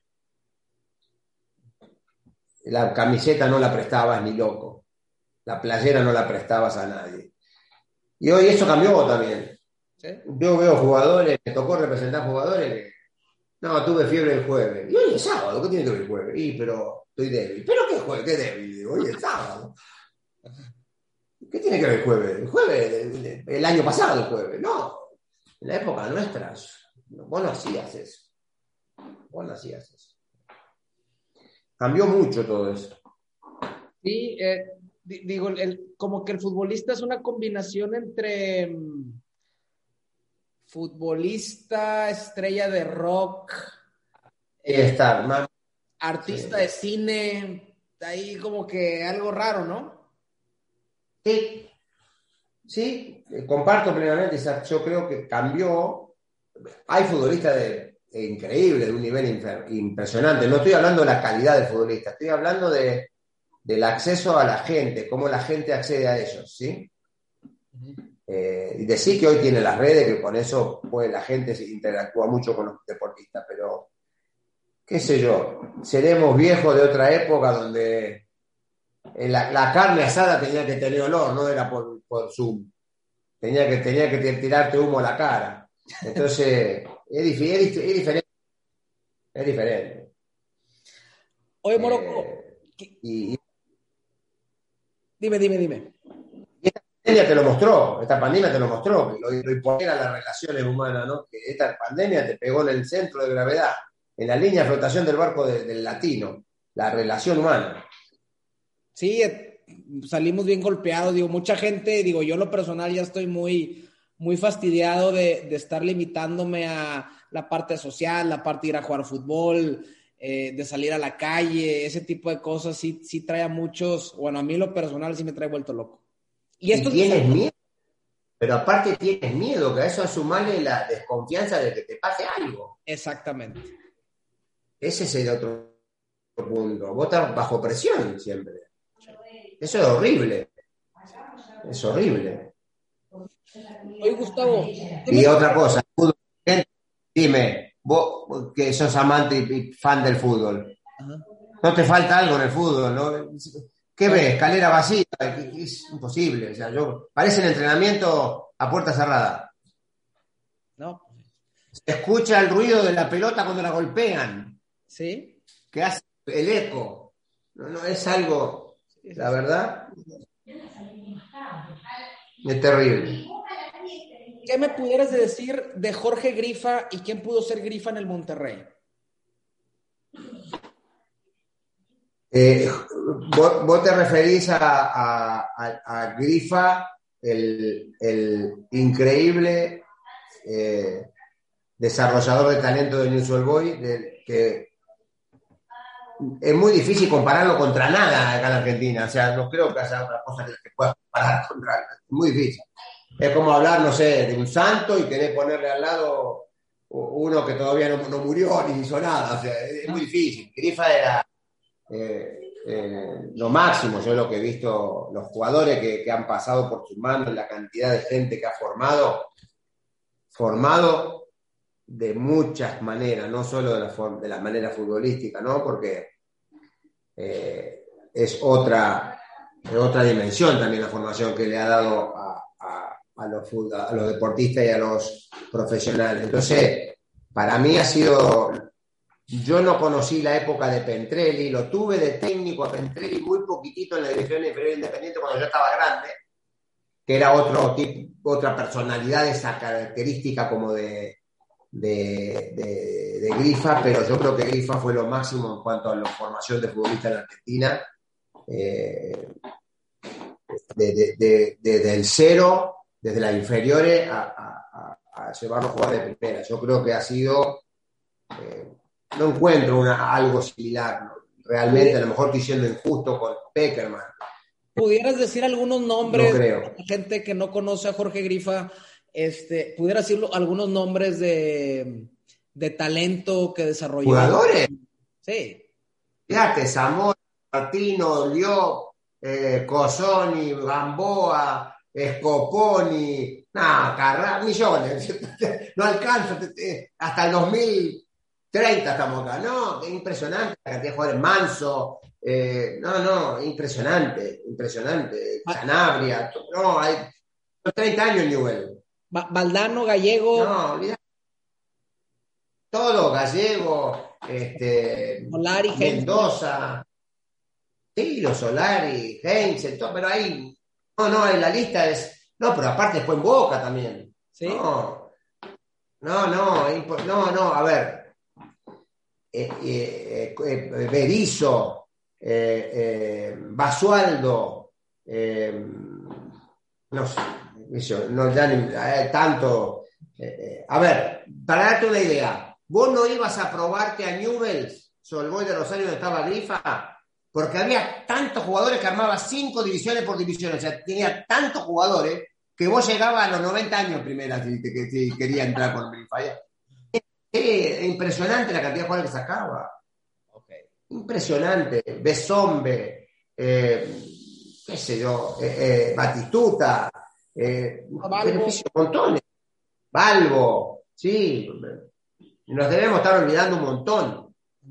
Y, él pudo, pudo haber estado, pudo haber hecho algo con el Monterrey. ¿Hubo algún acercamiento o algo o no?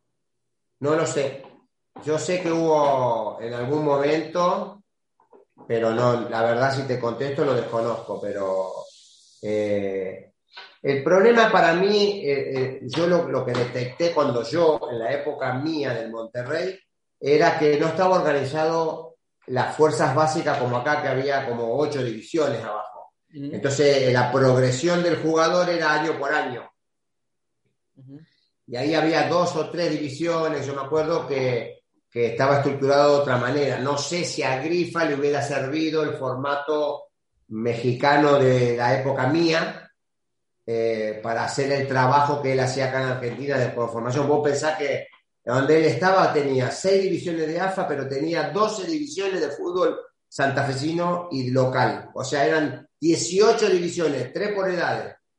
Era imposible. O sea, en Monterrey no iba a tener eso. En Monterrey o en el, fútbol mexicano. No sé cómo se estructuran las fuerzas básicas ahora, pero acá en Argentina las fuerzas básicas competían con todo el país. Entonces es diferente. Era un trabajo a lo mejor mucho más de búsqueda de talento eh, puntual, no de un desarrollo escalonado de gente creciendo por divisiones inferiores. Hubiera sido diferente quizás. Oye, Moroco, ya está. Yo lo tengo más el parámetro del cómo lo iban eh, creciendo a los jugadores eh, edad por edad. Ya. En esto fue monstruoso el trabajo.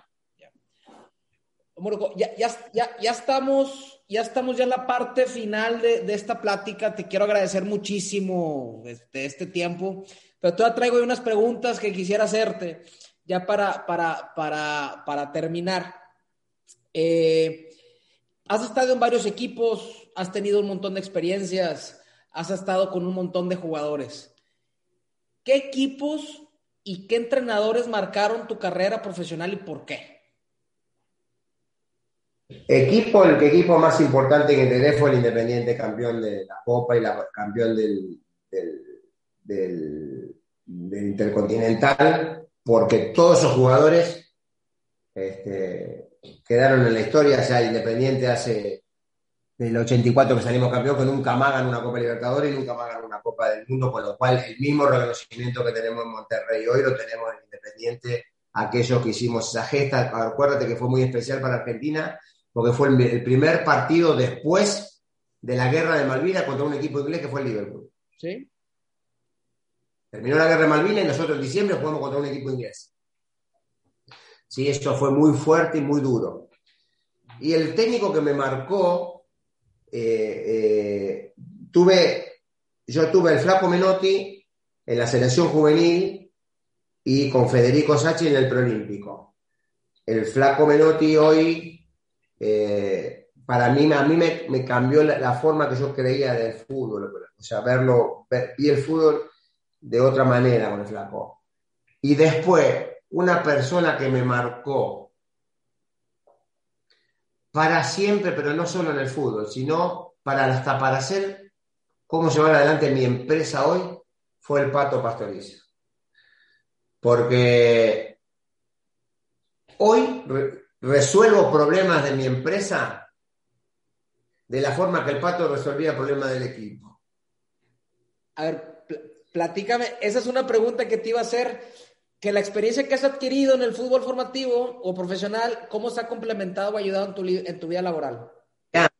Eh, el pato me enseñó que siempre hay que decir las cosas que hay que decir pero no tienen que ser tan extremas como para no, para romper la relación. Nunca rompas del todo el vidrio. Siempre dejar la oportunidad de que volver a poder hablar con esa persona, ¿sí? Y el pato te sacaba del equipo y vos no lo odiabas. O sea, le decía, gracias, le decía, yo te saco porque te estoy cuidando, porque la gente te va a insultar porque no estás atajando bien. Entonces, cuando ataje bien, te voy a volver a poner. Pero te volví a poner. No te fallaba. Entonces, no era que te lo decía para salvar su situación. Es lo que creía. Y entonces, hoy muchas situaciones que yo resuelvo de la empresa, escucho lo que me, lo que me plantean, digo lo que tengo que decir sin romper ese vidrio, para que el vidrio no se note que está rajado, y volver a tener la oportunidad de que la persona vuelva a contarla en la empresa. Entonces, a mí me marcó mucho. Y hubo una cosa que me marcó para toda la vida, que fue una reunión antes de salir campeones del mundo en un lugar que estábamos, el plantel estaba muy tensionado porque llevábamos 30 días concentrados durmiendo al revés. O sea, dormíamos de día y entrenábamos de noche porque íbamos a jugar la final de toque. ¿Sí? Dormíamos de, eh, de día y a la noche entrenábamos. Y era muy difícil todo un humor del diablo, porque estábamos todo al revés, no veías a tu familia, era todo al revés. Todo al revés. imagínate cómo se empezó a... La, si después de cuatro días de concentrado empiezan los problemas, imagínate después de 30. ¿sí?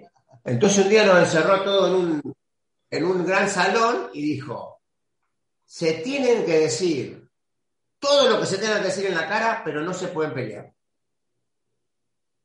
Entonces vos agarraba a uno que te decía, porque vos hiciste esto, porque vos hiciste lo otro, pero no te podías pelear. O sea, y el otro se tenía que aguantar todo lo que le decía y después te decía todo lo que te tenía que decir de vos, ¿eh? todo, pero vos no te podías pelear.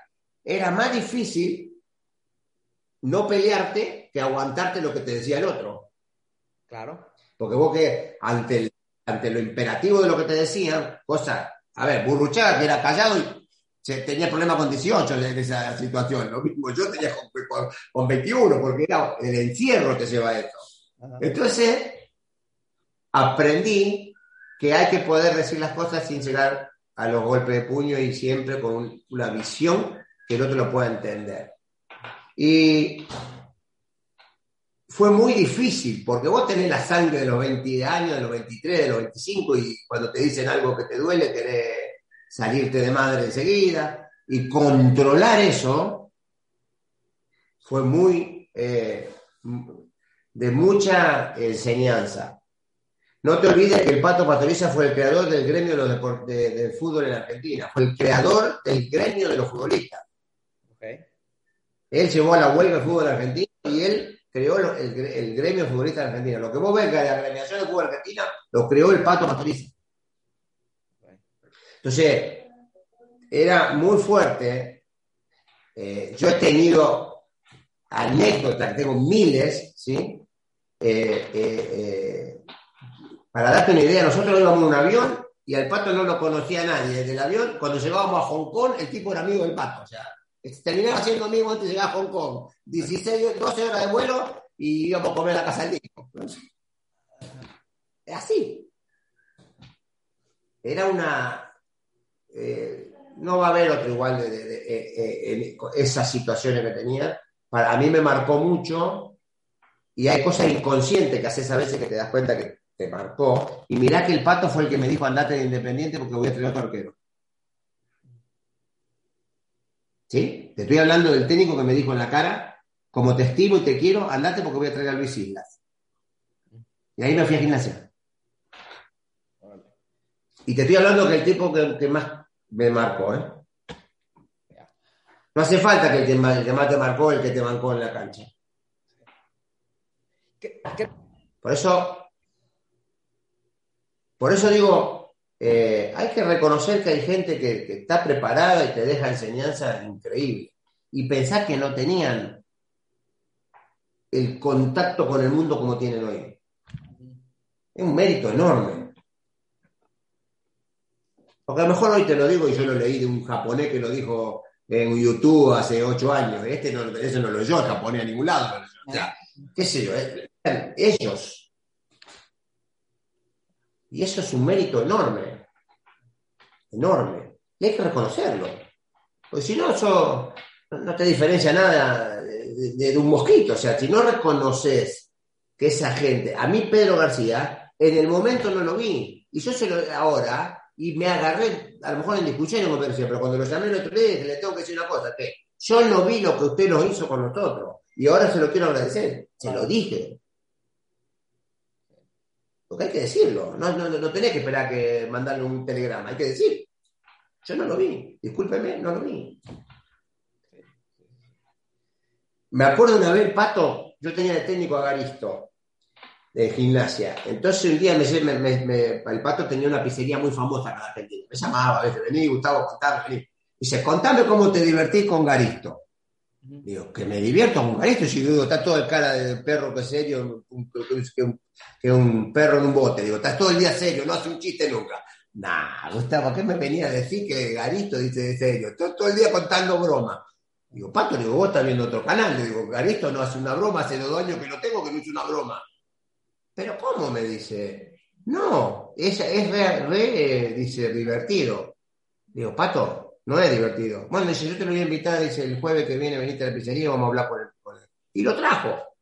No paré de reírme cuatro horas como, como era Garisto. Pero dirigiendo mi equipo no era así. Entonces le digo, pero escúchame, don Luis, ¿por qué no lo dirige así riéndose? Es que si yo me río, ustedes no los paro más, porque yo no tengo la habilidad del pato. Yo no tengo que poner la cara de serio, porque si no, no los puedo parar más ustedes, no paran más. Entonces, el pato te puede hacer reír, pararte, pero yo no, me dijo. Me marcó. Ahora, el pato me lo sentó el técnico que me estaba dirigiendo, que yo había dicho que era eh, cara triste. Y vos ibas a la reunión y te sentabas en el cafecito y lo, enfrentabas. Y no había rencores. Nunca Garito me hizo nada por eso que lo habló. Nada malo, nada, al contrario. Hoy lo llamo a Luis. Y, porque pasaron cosas, eran, era otro el trato y vos también asumías otro papel, ¿no? Vos también asumías otro papel. Era, a ver, en la cancha se notaba que asumías otro papel, ¿eh? La Copa Libertadores que jugamos nosotros no se parece a esta, ¿eh? Nada. No, no, nada. ¿Cómo que no? Había en, en, Paraguay, en Colombia, en Chile, en Ecuador. Había que jugar de visitante, ¿eh? Estaba más solo que, que Adán en el Día de la Madre, ¿eh? No tenía nadie al lado, no tenía nadie. No hay nadie, está solito. Sí, sí, claro. Eran otras copas. Oye, yo, ahorita que estás hablando de las de las eh, momentos o, ahorita que mencionaste Libertadores, épocas, en, tu época como portero, o qué, mejor dicho, ¿qué tanta diferencia o qué tanto ha evolucionado la profesión del arquero, el antes en tus épocas y al arquero del día de hoy?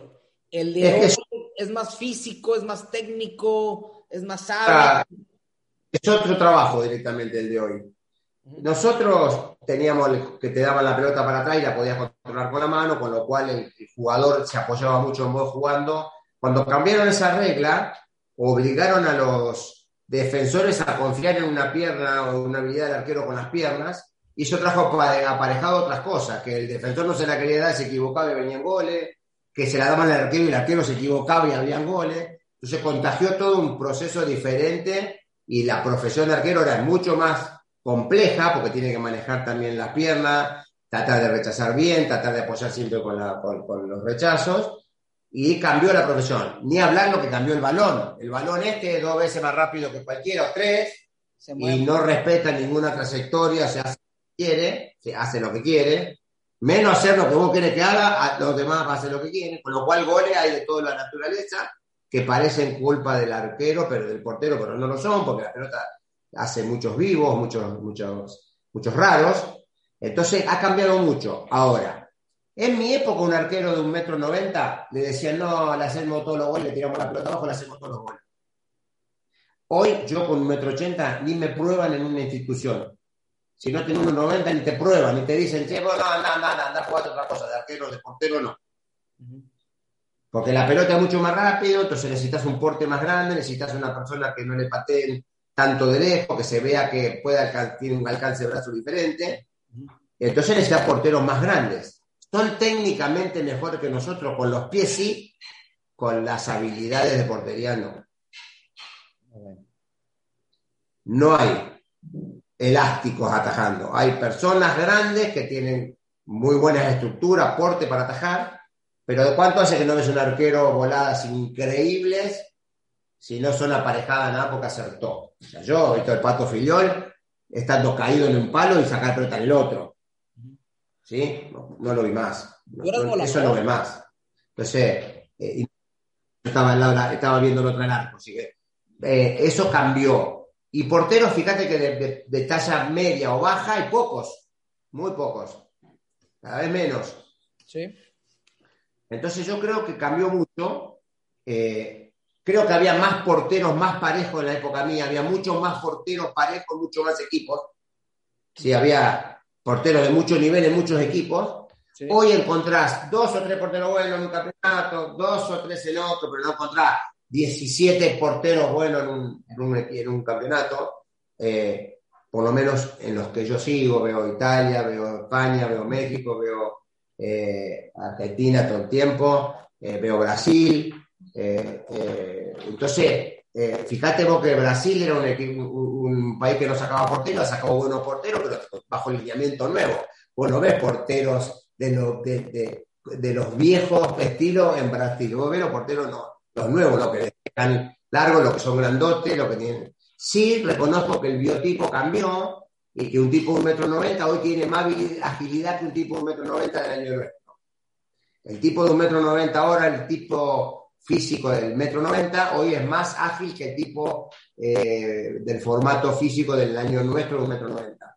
Eran más duros los arqueros de un metro noventa, 95 en la época nuestra. Eh, hoy son más ágiles. Pero no llegan a tener la elasticidad y la plasticidad de los porteros. Y después cambió mucho el achique Vos con esta pelota, si salís mucho de, la portería, gol por arriba. O sea, es muy fácil, te patea tu hija y te hace un gol. Entonces, es complicado. Entonces, antes nosotros salíamos a achicar mucho, este, y, hoy achicar tener que tener mucho cuidado, porque cualquiera le pega de mitad de cancha y es gol. Cualquiera. No hace falta que sea un gran mortero a la pena de la época, de la época nuestra. Cualquier, esta pelota la puede volar cualquier jugador. Sí cualquier jugador. Entonces vos antes jugaba, especulaba, no, la tiene Mortero, me juega al arco, la tiene el otro, salgo chico. Hoy, hoy cualquiera que le, pega 35, 40 metros y te, voló la pelota. Te sobró. Entonces cambió la forma de jugar.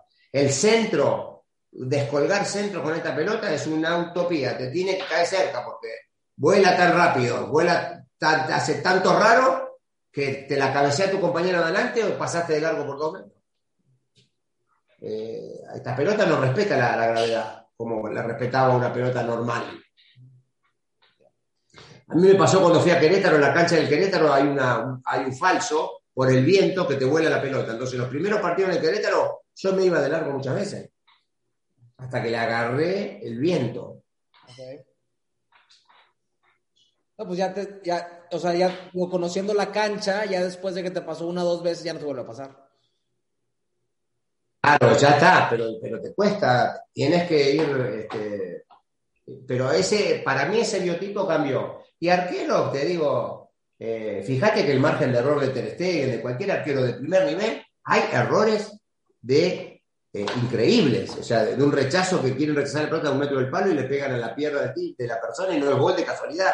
Y vos sí, pero es el arquero del Barcelona. Sí, igual. Le pasa. Porque y, hay otra cosa peor, que yo siempre lo decía. Hay defensores que si no te la dan, la terminan perdiendo ellos porque no te la dieron y te hacen el gol igual. Entonces necesitan confiar en el portero para dártela. Pero si el portero no maneja bien los pies, no se la quieren dar. Entonces, ¿qué pasa? Viene la duda, viene la duda, se la quita, viene la quita y viene el gol. Entonces, no tener un portero que maneje bien los pies hoy te mete en un lío. Sí. Oye, Gustavo, ¿qué, tan al, ¿qué tan al pendiente estás de los rayados? Vivo continuamente, sé que, empataron el fin de semana, no me puso feliz cuando el día del récord perdieron 1 a 0, hubiera elegido que ganen 2 a 1. Este, eh, no, no, veo continuamente, este, sé que tienen un partido pendiente todavía, o sea, miro, miro continuamente, a ver, eh, no, no me alejo de... La primera época cuando dejé el fútbol me costaba ver partidos. Me sentía como que yo tenía que estar ahí adentro, me, debía una, digamos, ¿no? Sí, sí, sí. Pero después no, ya me, empezó a, empecé a disfrutarlo otra vez, todo. Por ejemplo, no puedo ir a un palco a ver un partido. En los palcos me, resulta ir a ver el mundial en los palcos, me parece que estoy en el living de mi casa, no me gusta. Yo me gustaría estar más sentado ahí en el borde del, foso. No, Palco así, tocando ahí y viendo un partido que parece que te llegaste en un avión y te, bajaron y te volvieron a llevar para otro lado. Odio eso. con las compañías de seguro me ha tocado, en el mundial, todo. no, me siento cómodo con eso. Preferiría estar sentado ahí al lado del pasto y verlo de cerca. Claro. Sí, totalmente. Total. Yo, soy igual que tú en, esa parte, Gustavo. Oye, desde que saliste del Monterrey, pregunta, desde que saliste del Monterrey al día de hoy, han pasado también grandes arqueros en el club. grandes arqueros. A título personal, ¿cuál ha sido el arquero que te ha gustado más desde que tú saliste del Monterrey al día de hoy? ¿Perdón? La bomba, la bomba Ruiz. La bomba Ruiz Díaz. ¿Por qué? Porque era una suma de todo, ganador de partidos. A mí me gustan los arqueros que ganan partidos. O sea, yo tuve un técnico que me decía esto siempre. Las que van arriba y a los ángulos y no puede, no las saca, no las saca. Las que van afuera, las que van a, a las palos abajo, si no puede, no las saque. Pero las que van afuera, no las meta adentro. Entonces, era lo primero hacer lo que se espera de vos. Sacar la pelota que hay que sacar. Y después sacar la pelota que gana el partido. ¿Sí? Entonces, bueno, la bomba ganaba partido. Entonces yo soy, a ver, si atajas vos o atajo yo y no hay diferencia, quiere decir que yo no gano partidos. Si atajo yo y gano el partido y con vos hubieran empatado, hay diferencia. Y en el portero se nota esa diferencia. Entonces, para mí, los, los porteros ganadores de partido, esos son porteros que te, te suman punto al final del campeonato. Entonces, para mí, el, el, portero tiene que ganar partido. Para eso está, para, para salvar cuando el equipo no, no tiene las luces para frenar al contrario, sacar la voz para que el equipo tuyo lo gane ese partido, entonces le sumaste dos puntos, tres puntos, un punto cada vez que pasa, y eso la bomba lo tenía. Pero no ganó campeonato la bomba. Eh, para mí, no importa, pero ganaba partidos. Eh, eh, yo te digo, a veces los porteros no ganan el campeonato porque no. No porque meten no. No meten gol los este, dos. La planadora no ganó tampoco. Mm. No, no, a veces no es así, pero vos me preguntaste por un portero. Ahora, un equipo es diferente. Un equipo es diferente. Pero portero, a mí me gustó eh, en, ese, en, ese, en ese devenir que vi. Eh, yo Barovero lo, lo vi siempre acá en la Argentina y no es el arquero que te compro para mi equipo porque le reconozco todos los méritos, pero yo no es el arquero que compraría para mi equipo. Eh, por gusto, por lo que sea, pero, reconozco que ganó un montón de cosas. ¿Eh? Pero bueno, eh, y ganó título, pero bueno, eh, eh, hay pocos porteros que me gustan también en la Argentina en estos momentos. ¿eh? A mí me gusta más eh, eh, eh, el patón que lo que está jugando acá en Argentina hoy. Los dos porteros acá de la selección argentina no tienen el nivel hoy, ni Andrada ni, ni Armani. No tienen el nivel de selección hoy. No lo tienen. A ver, ¿son buenos porteros? Sí. ¿Son modernos? Sí. ¿Son los que tienen que atajar? Por ahí porque no lo veo. Si lo ve todos los mandos, ahí no. Si lo, como lo ve todos los domingos, sí, tiene que atajar. Pero si no lo veo todos los domingos, Ajá. hay que ver. Entonces yo creo que eso también tiene que ver con la costumbre de lo que vos ves. Eh, yo creo que este, hay, hay diferencias en los porteros. Por ejemplo, Armani cuando vino de Colombia ganó muchos partidos para mí. La verdad que tenía un nivel espectacular. Después bajó, pero tú ganó partido. Era un arquero ganador de partidos, ¿sí? Por eso llegó a la selección. Pero hoy no mantuvo el mismo nivel, también River no está igual. Puede ser también un contagio, ¿no? Pero también tenés que medir al portero de acuerdo a, a la complejidad que afronta. ¿Sí? A ver, si yo soy un arquero de un equipo pequeño y me patean 40 tiros y atajo 39, soy un arquerazo porque atajé 40, y 39. Pero no gana. Pero a lo mejor la, la que, y perdimos 1 a 0. Ajá. El del equipo grande tiene que atajar la única que le llega. Exacto. Si no pierde River, o pierde Boca, o pierde Tigre, o pierde Monterrey. Entonces esa concentración hay que mirarla desde acuerdo al equipo que está jugando. No es un, arquerazo el que sacó 39 pelotas de 40, porque cualquier arquero entrenado te va a sacar 35 de 40, o cualquiera que esté entrenado. Pero saca la que gana el partido, esa es la pregunta. Eso es lo importante. Eh, es diferente la medida. Por eso, a lo mejor vos lo medís desde, desde la afición, yo lo miro como portero, ¿no? Pero yo miro eso. Últimas tres preguntas. Las últimas tres preguntas que le hacemos a todos los invitados y antes de todo te quiero agradecer este tiempo Eh, para mí es un, es un deleite, un agasajo, este, platicar contigo, un ídolo desde mi infancia, mis ídolos de infancia, Martelotto, Tavares y Moriconi, desde chiquito. Entonces es un, es un gustazo este, poder platicar contigo, Gustavo. Gracias. Últimas tres preguntas, puedes contestar corto. Que nos haya tenido cerca. No nos vea como ídolo, como que nos haya tenido cerca y ya no, hayas compartido un momento. Eso es lo más, por eso te acuerdas tanto, porque compartiste el momento. Claro, no, claro, claro. Y, y, por ahí debo tener más fotos y, y, si Dios quiere te las, te las comparto pronto. Gracias. Bienvenidas no, Pero muy bonitas, o sea, muy, muy, muy padres recuerdos, la verdad. Gracias. Serán bienvenidas. Va. La necesito para, la necesito para mi corazón también. Yo sé que sí, yo sé que sí. Primer pregunta, puedes contestar corto, largo, como gustes, Gustavo. Eh, ¿Cuál ha sido tu experiencia más, cuál, es, cuál, cuál ha sido tu, tu, experiencia más gratificante dentro del fútbol? Como deportista este, de reconocimiento, eh, es muy fuerte lo que pasó con los penales en una acción en un partido, de los cuatro penales en, la Copa de Intercontinental en Tokio, fue algo muy fuerte.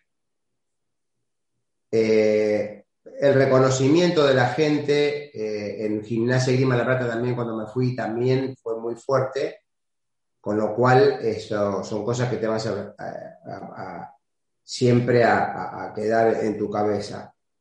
La noche de la América, la noche de la América, yo te hablo de momentos que, lo que la noche de la América en la Azteca, todavía siento la, voz del relator, tengo el video en VHS todavía, y siento la voz del relator eh, que me lo hicieron escuchar después del partido a mí y, me pone la piel de gallina porque era yo el que lo estaba provocando, ¿no? Entonces, son cosas muy fuertes. Esos son los reconocimientos a nivel momentos eh, muy fuertes de, como deportista, como arquero, ¿sí? Después hubo penales históricos, eh, como la tajea Teófilo Cudilla en Miami, o hubo otras cosas, este, atajé a Pasarela, cuando le atajé a Patricio Hernández, en la cancha de River, o sea, hubo momentos muy, muy fuertes de, partidos muy... Eh, hubo un partido de 8, 9, 10 puntos, entonces hubo cosas muy fuertes que pasaron. ¿sí? A nivel eh, reconocimiento como persona y futbolista al mismo tiempo, los dos años de Monterrey no, no, se, no se comparan con nada, con nada. Porque ahí va el profesional haciendo su trabajo y la persona viviendo en un país donde lo están acogiendo como si fuera del mismo lugar. El desarraigo solo lo puede explicar la persona que lo vivió. Yo cuando alguien me dice, no, me voy a ir al otro lado, sí, yo te lo explico, mira, yo estuve en un lugar donde me desarraigaron, que fue Monterrey, en otro que me sentí contra desagarrado, que Querétaro. En uno miraba el aeropuerto, en otro miraba el, el sillón de mi living. Imagínate en dónde miraba el sillón de mi living, imagínate dónde miraba el aeropuerto. Entonces el desarraigo es muy duro. Entonces cuando la gente dice, eh, no, yo no voy a vivir a otro lado, te está yendo del lugar donde te veo nacer, te está yendo del lugar donde tenés los muertos, te está yendo del lugar donde creciste como cultura, y tenés que encontrar un lugar donde te hagan sentir que sos bienvenido. No es fácil. Y esos dos años en Monterrey pasó eso. Difícil que mucha gente tenga la chance que le pase eso. Y yo lo puedo ver y lo puedo sentir. Otros lo podrán explicar, yo lo sentí. Lo sintió mi familia. No hay más palabras. Se lleva adentro. No hay más palabras. A seguir hablando es arruinarlo. ¿Tu experiencia más difícil dentro del fútbol? La, más difícil, eh, la salida del Monterrey porque no me lo merecía, fue, esa fue desmoralizante. Eh,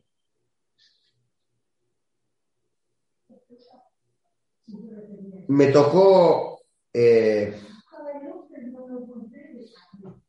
en, gimnasia tuve un presidente que por decirle una cosa en la cara me, me, mandó la hinchada en contra. Y no de palabras solamente, sino de otra forma. Y nunca se lo voy a perdonar eso porque no se hace. Pero hoy soy amigo del hermano de ese hincha que se me tiró de un árbol para, en el medio de una plaza para, eh, con un arma. ¿sí? Pero hoy soy amigo del hermano, esa persona murió, era un hincha muy famoso que estuvo después preso, todo. fue un momento muy difícil, muy feo, inmerecido. A mí me tocó siempre pelear los premios, pelear en Independiente, llevar adelante todo lo que eran las negociaciones con los dirigentes, todo.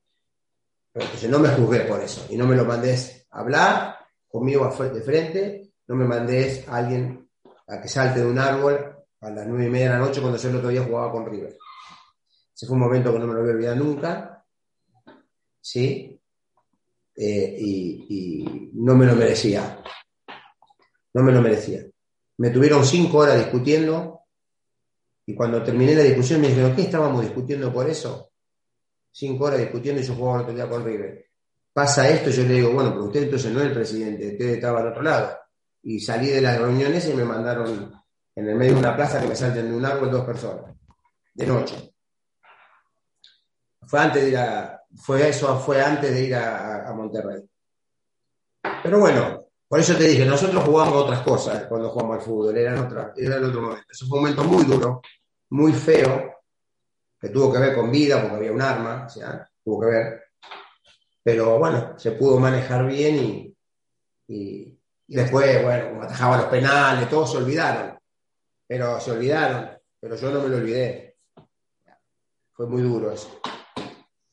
Eso fue muy duro. Y, por último, Gustavo, ¿qué es lo que más le agradeces al fútbol? Todo. Los amigos, lo que me hizo vivir. Eh, eh, eh, el futbolista es una persona que logra llegar al lugar de que montones de gente quieren llegar y no pueden porque el lugar es para pocos. Entonces no, no es, eh, eh, sos un elegido. Yo siempre digo, sos un artista que te dan una pelota, que está todo en la misma, pero bueno, pero algunos lo usamos bien, otros lo usamos peor. pero, bueno. Entonces, terminás siendo, te desarrollás en algo que soñás. Entonces, sos agraciado, sos un elegido. Entonces, todo le debes.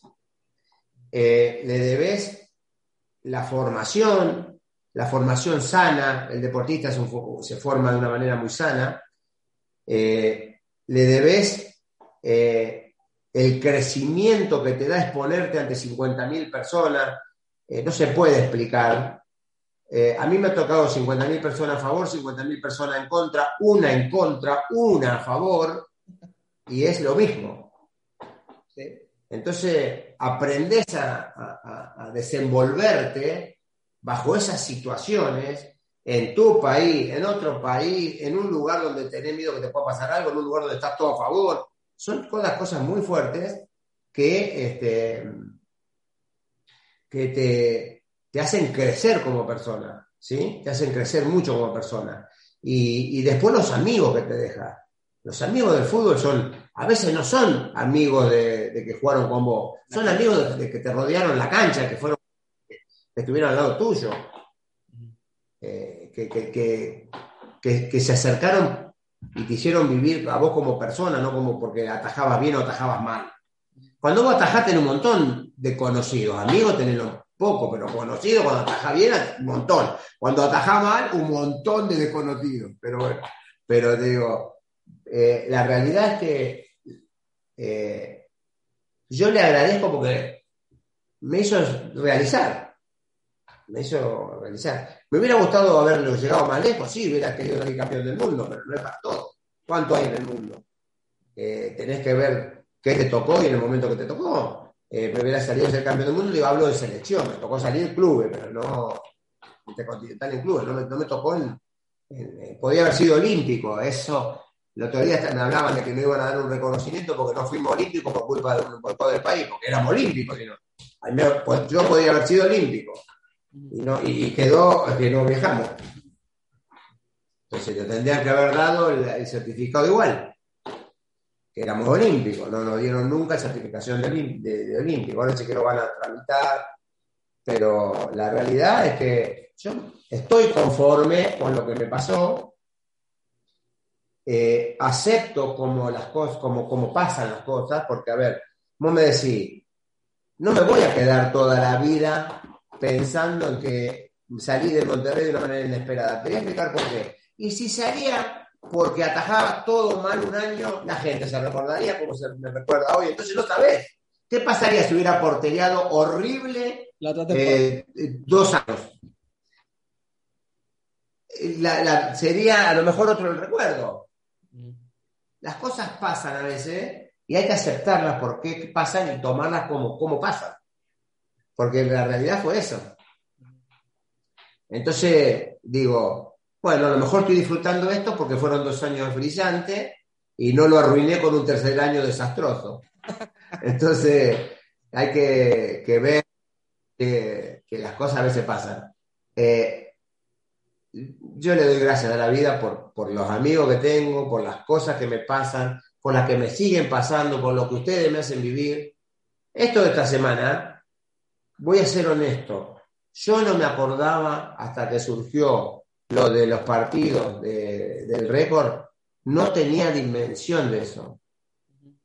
Y hace dos, una semana y media que no preparan de llamar de, de, amigos, se, formó el grupo La Planadora, ahora que le pedí a Tito que lo armara, estamos en contacto todos, con Manolo Negrete, con todo, con Hermosillo Miami, con Isi en Chile, estamos todos hablando ¿no? todos los días, nos saludamos todas las mañanas, provocó una cosa que me encanta que lo que pasó. O sea, está eh, don Jesús Elizondo en el grupo, o sea, ha pasado algo que la, verdad eh, reconforta. Está Memo Muñoz, está este, el zurdo, está Piwi, está eh, Tito, está un montón, Moca, este, Chavo Arriola, están todos. O sea, y es gratificante que pase eso. Parte del Otto, Tavares. No sé, Vale la pena todo esto, vale la pena. Y, y, como le dije a Tito va a el otro día, vale la pena si me agarro un avión y también podemos comer una carne asada y que este COVID nos deje. También vale la pena, porque no vale la pena todo lo que nos veamos. No somos actores televisivos, ya esto, este COVID nos transformó en actores de televisión y la verdad que me molesta. Eh, se lo acepto, pero me gustaría más este, sentir el olor al humo en vivo y en directo, digamos, ¿no? de la carnita asada y de poder eh, recordar las, anécdotas, imagínate, si recordamos anécdotas y nos sentimos bien, imagínate en una mesa de los 20 de la planadora, o 40 personas, lo que sean. Creo que nos quedamos cinco días, ni, nos para. Sí. Pues ojalá, ojalá se dé pronto. eso tiene que ver. A ver, eh, Dios mediante, yo creo que las vacunas estas van a poder volvernos a la realidad, ¿no? Yo supongo que la ciencia nos va a devolver la realidad. Yo ni bien pueda que la realidad no permita, te, lo, te, digo que lo tengo prometido familiarmente también, este, y, quiero hacerlo. O sea, a ver, eh, me encantaría que mis nietas vean dónde estudió la primaria en México, en otro país, su madre. La llevaría hasta la puerta de la Bastilla, te lo juro. Te lo juro. Pues ya. Te lo juro. Y, aunque ahora no parte la llevaría al cerrito. Pues ya está, Gustavo. Pues, hija, cuando la, perra del cerrito, cuando la perra del cerrito tuvo 12 cachorros, Natalia teniéndole los cachorros a la perra del cerrito, todavía la tengo. ¿Todavía qué, perdón? El gran danés. Eh, cuando bien llegamos nosotros, uh, había una, parejita de gran daneses ahí en el cerrito y tienen cría, tienen 12, 12 cachorros. Tengo la foto de Natalia del cachorro, porque había dejado su perro, acordate acá en la Argentina. Ah, sí, sí, sí. La perra. Eso fue el primer, primer, animal que toca en México cuando llegamos. no, pues te... que salir a comprar un perro, imagínate, ¿no? Pero bueno, quiero decir que fueron muchas vivencias. Tienes que regresar pronto a Monterrey, esperemos que esto se acabe pronto y yo estoy seguro, bueno, estoy segurísimo que en cuanto pises tierra en Monterrey, ojalá que sea eh, próximamente, vas a recibir cariño de tus ex compañeros y de la afición que tocó ver, que les, que te tocó, que les tocó verte jugar a ti y a ese, y ese gran equipo que muchos los tenemos con, pues, con mucho, mucho, mucho cariño. Te agradezco, ya sé que pasará eso, espero que nos deje pronto porque, a ver, y que nos deje llegar vivo a mucha gente que, que esto lo está poniendo en riesgo de muerte y, y, uno nunca sabe cómo te va a tocar, entonces la verdad que se ha llevado gente conocida, querida, este, horrible, esto es horrible. Este, pero ojalá este, podamos eh, eh, juntarnos y, recordar, viejo, recordar viejos momentos que son viejos pero nuevos porque te renuevan el alma. Entonces, son nuevos también, o sea, porque vos no sos el, el, el chavito de aquella vez, yo tampoco soy el jugador, yo soy un viejo y vos ya sos una persona adulta con obligaciones. Entonces, todo cambió, pero si hay un hilo conductor, este, qué bueno que lo podamos disfrutar, qué, qué bueno que eso pase. Yo te agradezco que eh, esta charla y que me acerques a la gente, te agradezco porque es una forma de estar cerca, ¿sí? Y también los recuerdos ayudan a vivir. Los recuerdos ayudan a vivir. Y cuando son recuerdos muy lindos, alegran el espíritu, alegran el alma. Y si algo ha servido para mí todo este tiempo, recordarlos me alegra el alma. Espero que alguna cosa que haya dicho yo le haya recordado algún momento a alguna persona en Monterrey que haya compartido con nosotros, con el equipo, conmigo, con mi familia, con lo que sea, y le haya alegrado un momento, entonces todo valió la pena. Porque cualquier momento que le haya hecho recordar y que fue el momento que vivió, vale la pena. Y si esto lo tenemos que hacer para que la gente le valga la pena, llamarme todos los días para que le valga la pena, te digo, o sea, no, tengo problema. Para que le valga la pena a uno, que le valga la pena, ya, ya cumplió el cometido, porque son momentos muy difíciles, muy feos, muy duros. Yo lo estoy hablando con Ramilito, la verdad, este, qué sé yo, me agarró una angustia de, de, verlo y de no ver. ¿Sí? Sabido en el momento lo que pasó, me mató hizo mal. Eh, y eso, por eso le prometí, ya, vamos a juntarnos, lo invité que venga a la Argentina, que venga a conocer porque no conoce, pero esas cosas fueron fuertes. Yo viví muchas cosas con Ramiro, mi papá, muchas cosas. De ir hasta pescar juntos, a ir a, los lagos, ya. son muchas cosas. Entonces, la vida te quita también, no te da siempre, te quita. Pero es la vida.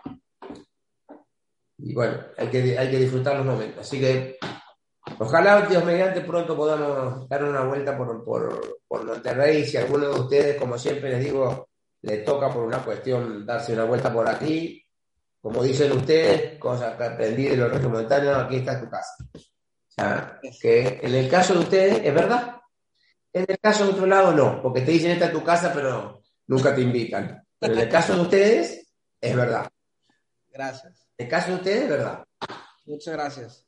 En otros lugares no es así, te dicen, pero te dicen, esta queda en la autopista A1 y están a A10 en la casa, te falta el cero. bueno. En el caso de ustedes no, ustedes es verdad. Muchas gracias. Entonces eso es muy, en el caso de ustedes es muy verdad. Eso, por eso pasa esto.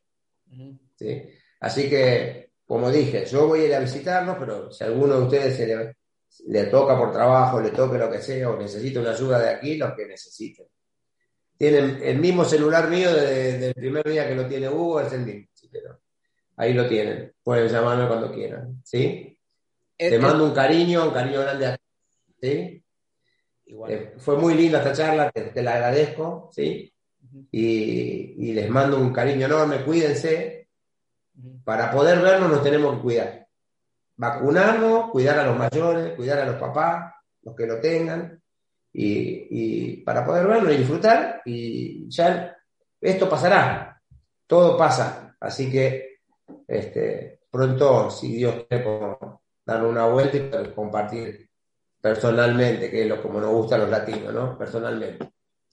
Que la cerveza haga el ruido real, que la carne haga el humo real. Ídolo, te, te, doy las gracias. Aquí también tienes tu casa. Te agradezco mucho. Te mando un fuerte abrazo. Ojalá nos veamos pronto. Y eh, esta entrevista va a salir en unas dos, tres semanas más. Eh, siguiendo la, la, la, cronología o cronograma que ya tenemos de, de entrevistas, pero de las mejores pláticas que he tenido. Muchas gracias. Te agradezco, Isaac, y bueno, eh, veme como Gustavo de más, no como el ídolo. Acá tengo un amigo que se más, más viejito que vos, todavía porterea, ¿sí? algún vicio jugando al medio, pero amigo, ¿sí? De amigo. Así que cuando quieras. Gracias, amigo. ¿Eh? Te mando un fuerte abrazo, cuídate, que Dios te bendiga. Que Dios te bendiga a ti también y a tu familia. Chao. Muchas gracias por escucharnos. No olviden suscribirse a este podcast llamado El Fútbol y yo. Compartir en redes sociales a aquellas personas amantes del fútbol que les pueda gustar el mensaje de esta entrevista. Me despido. Soy su amigo Isaac Treviño y abrazo de gol para todos.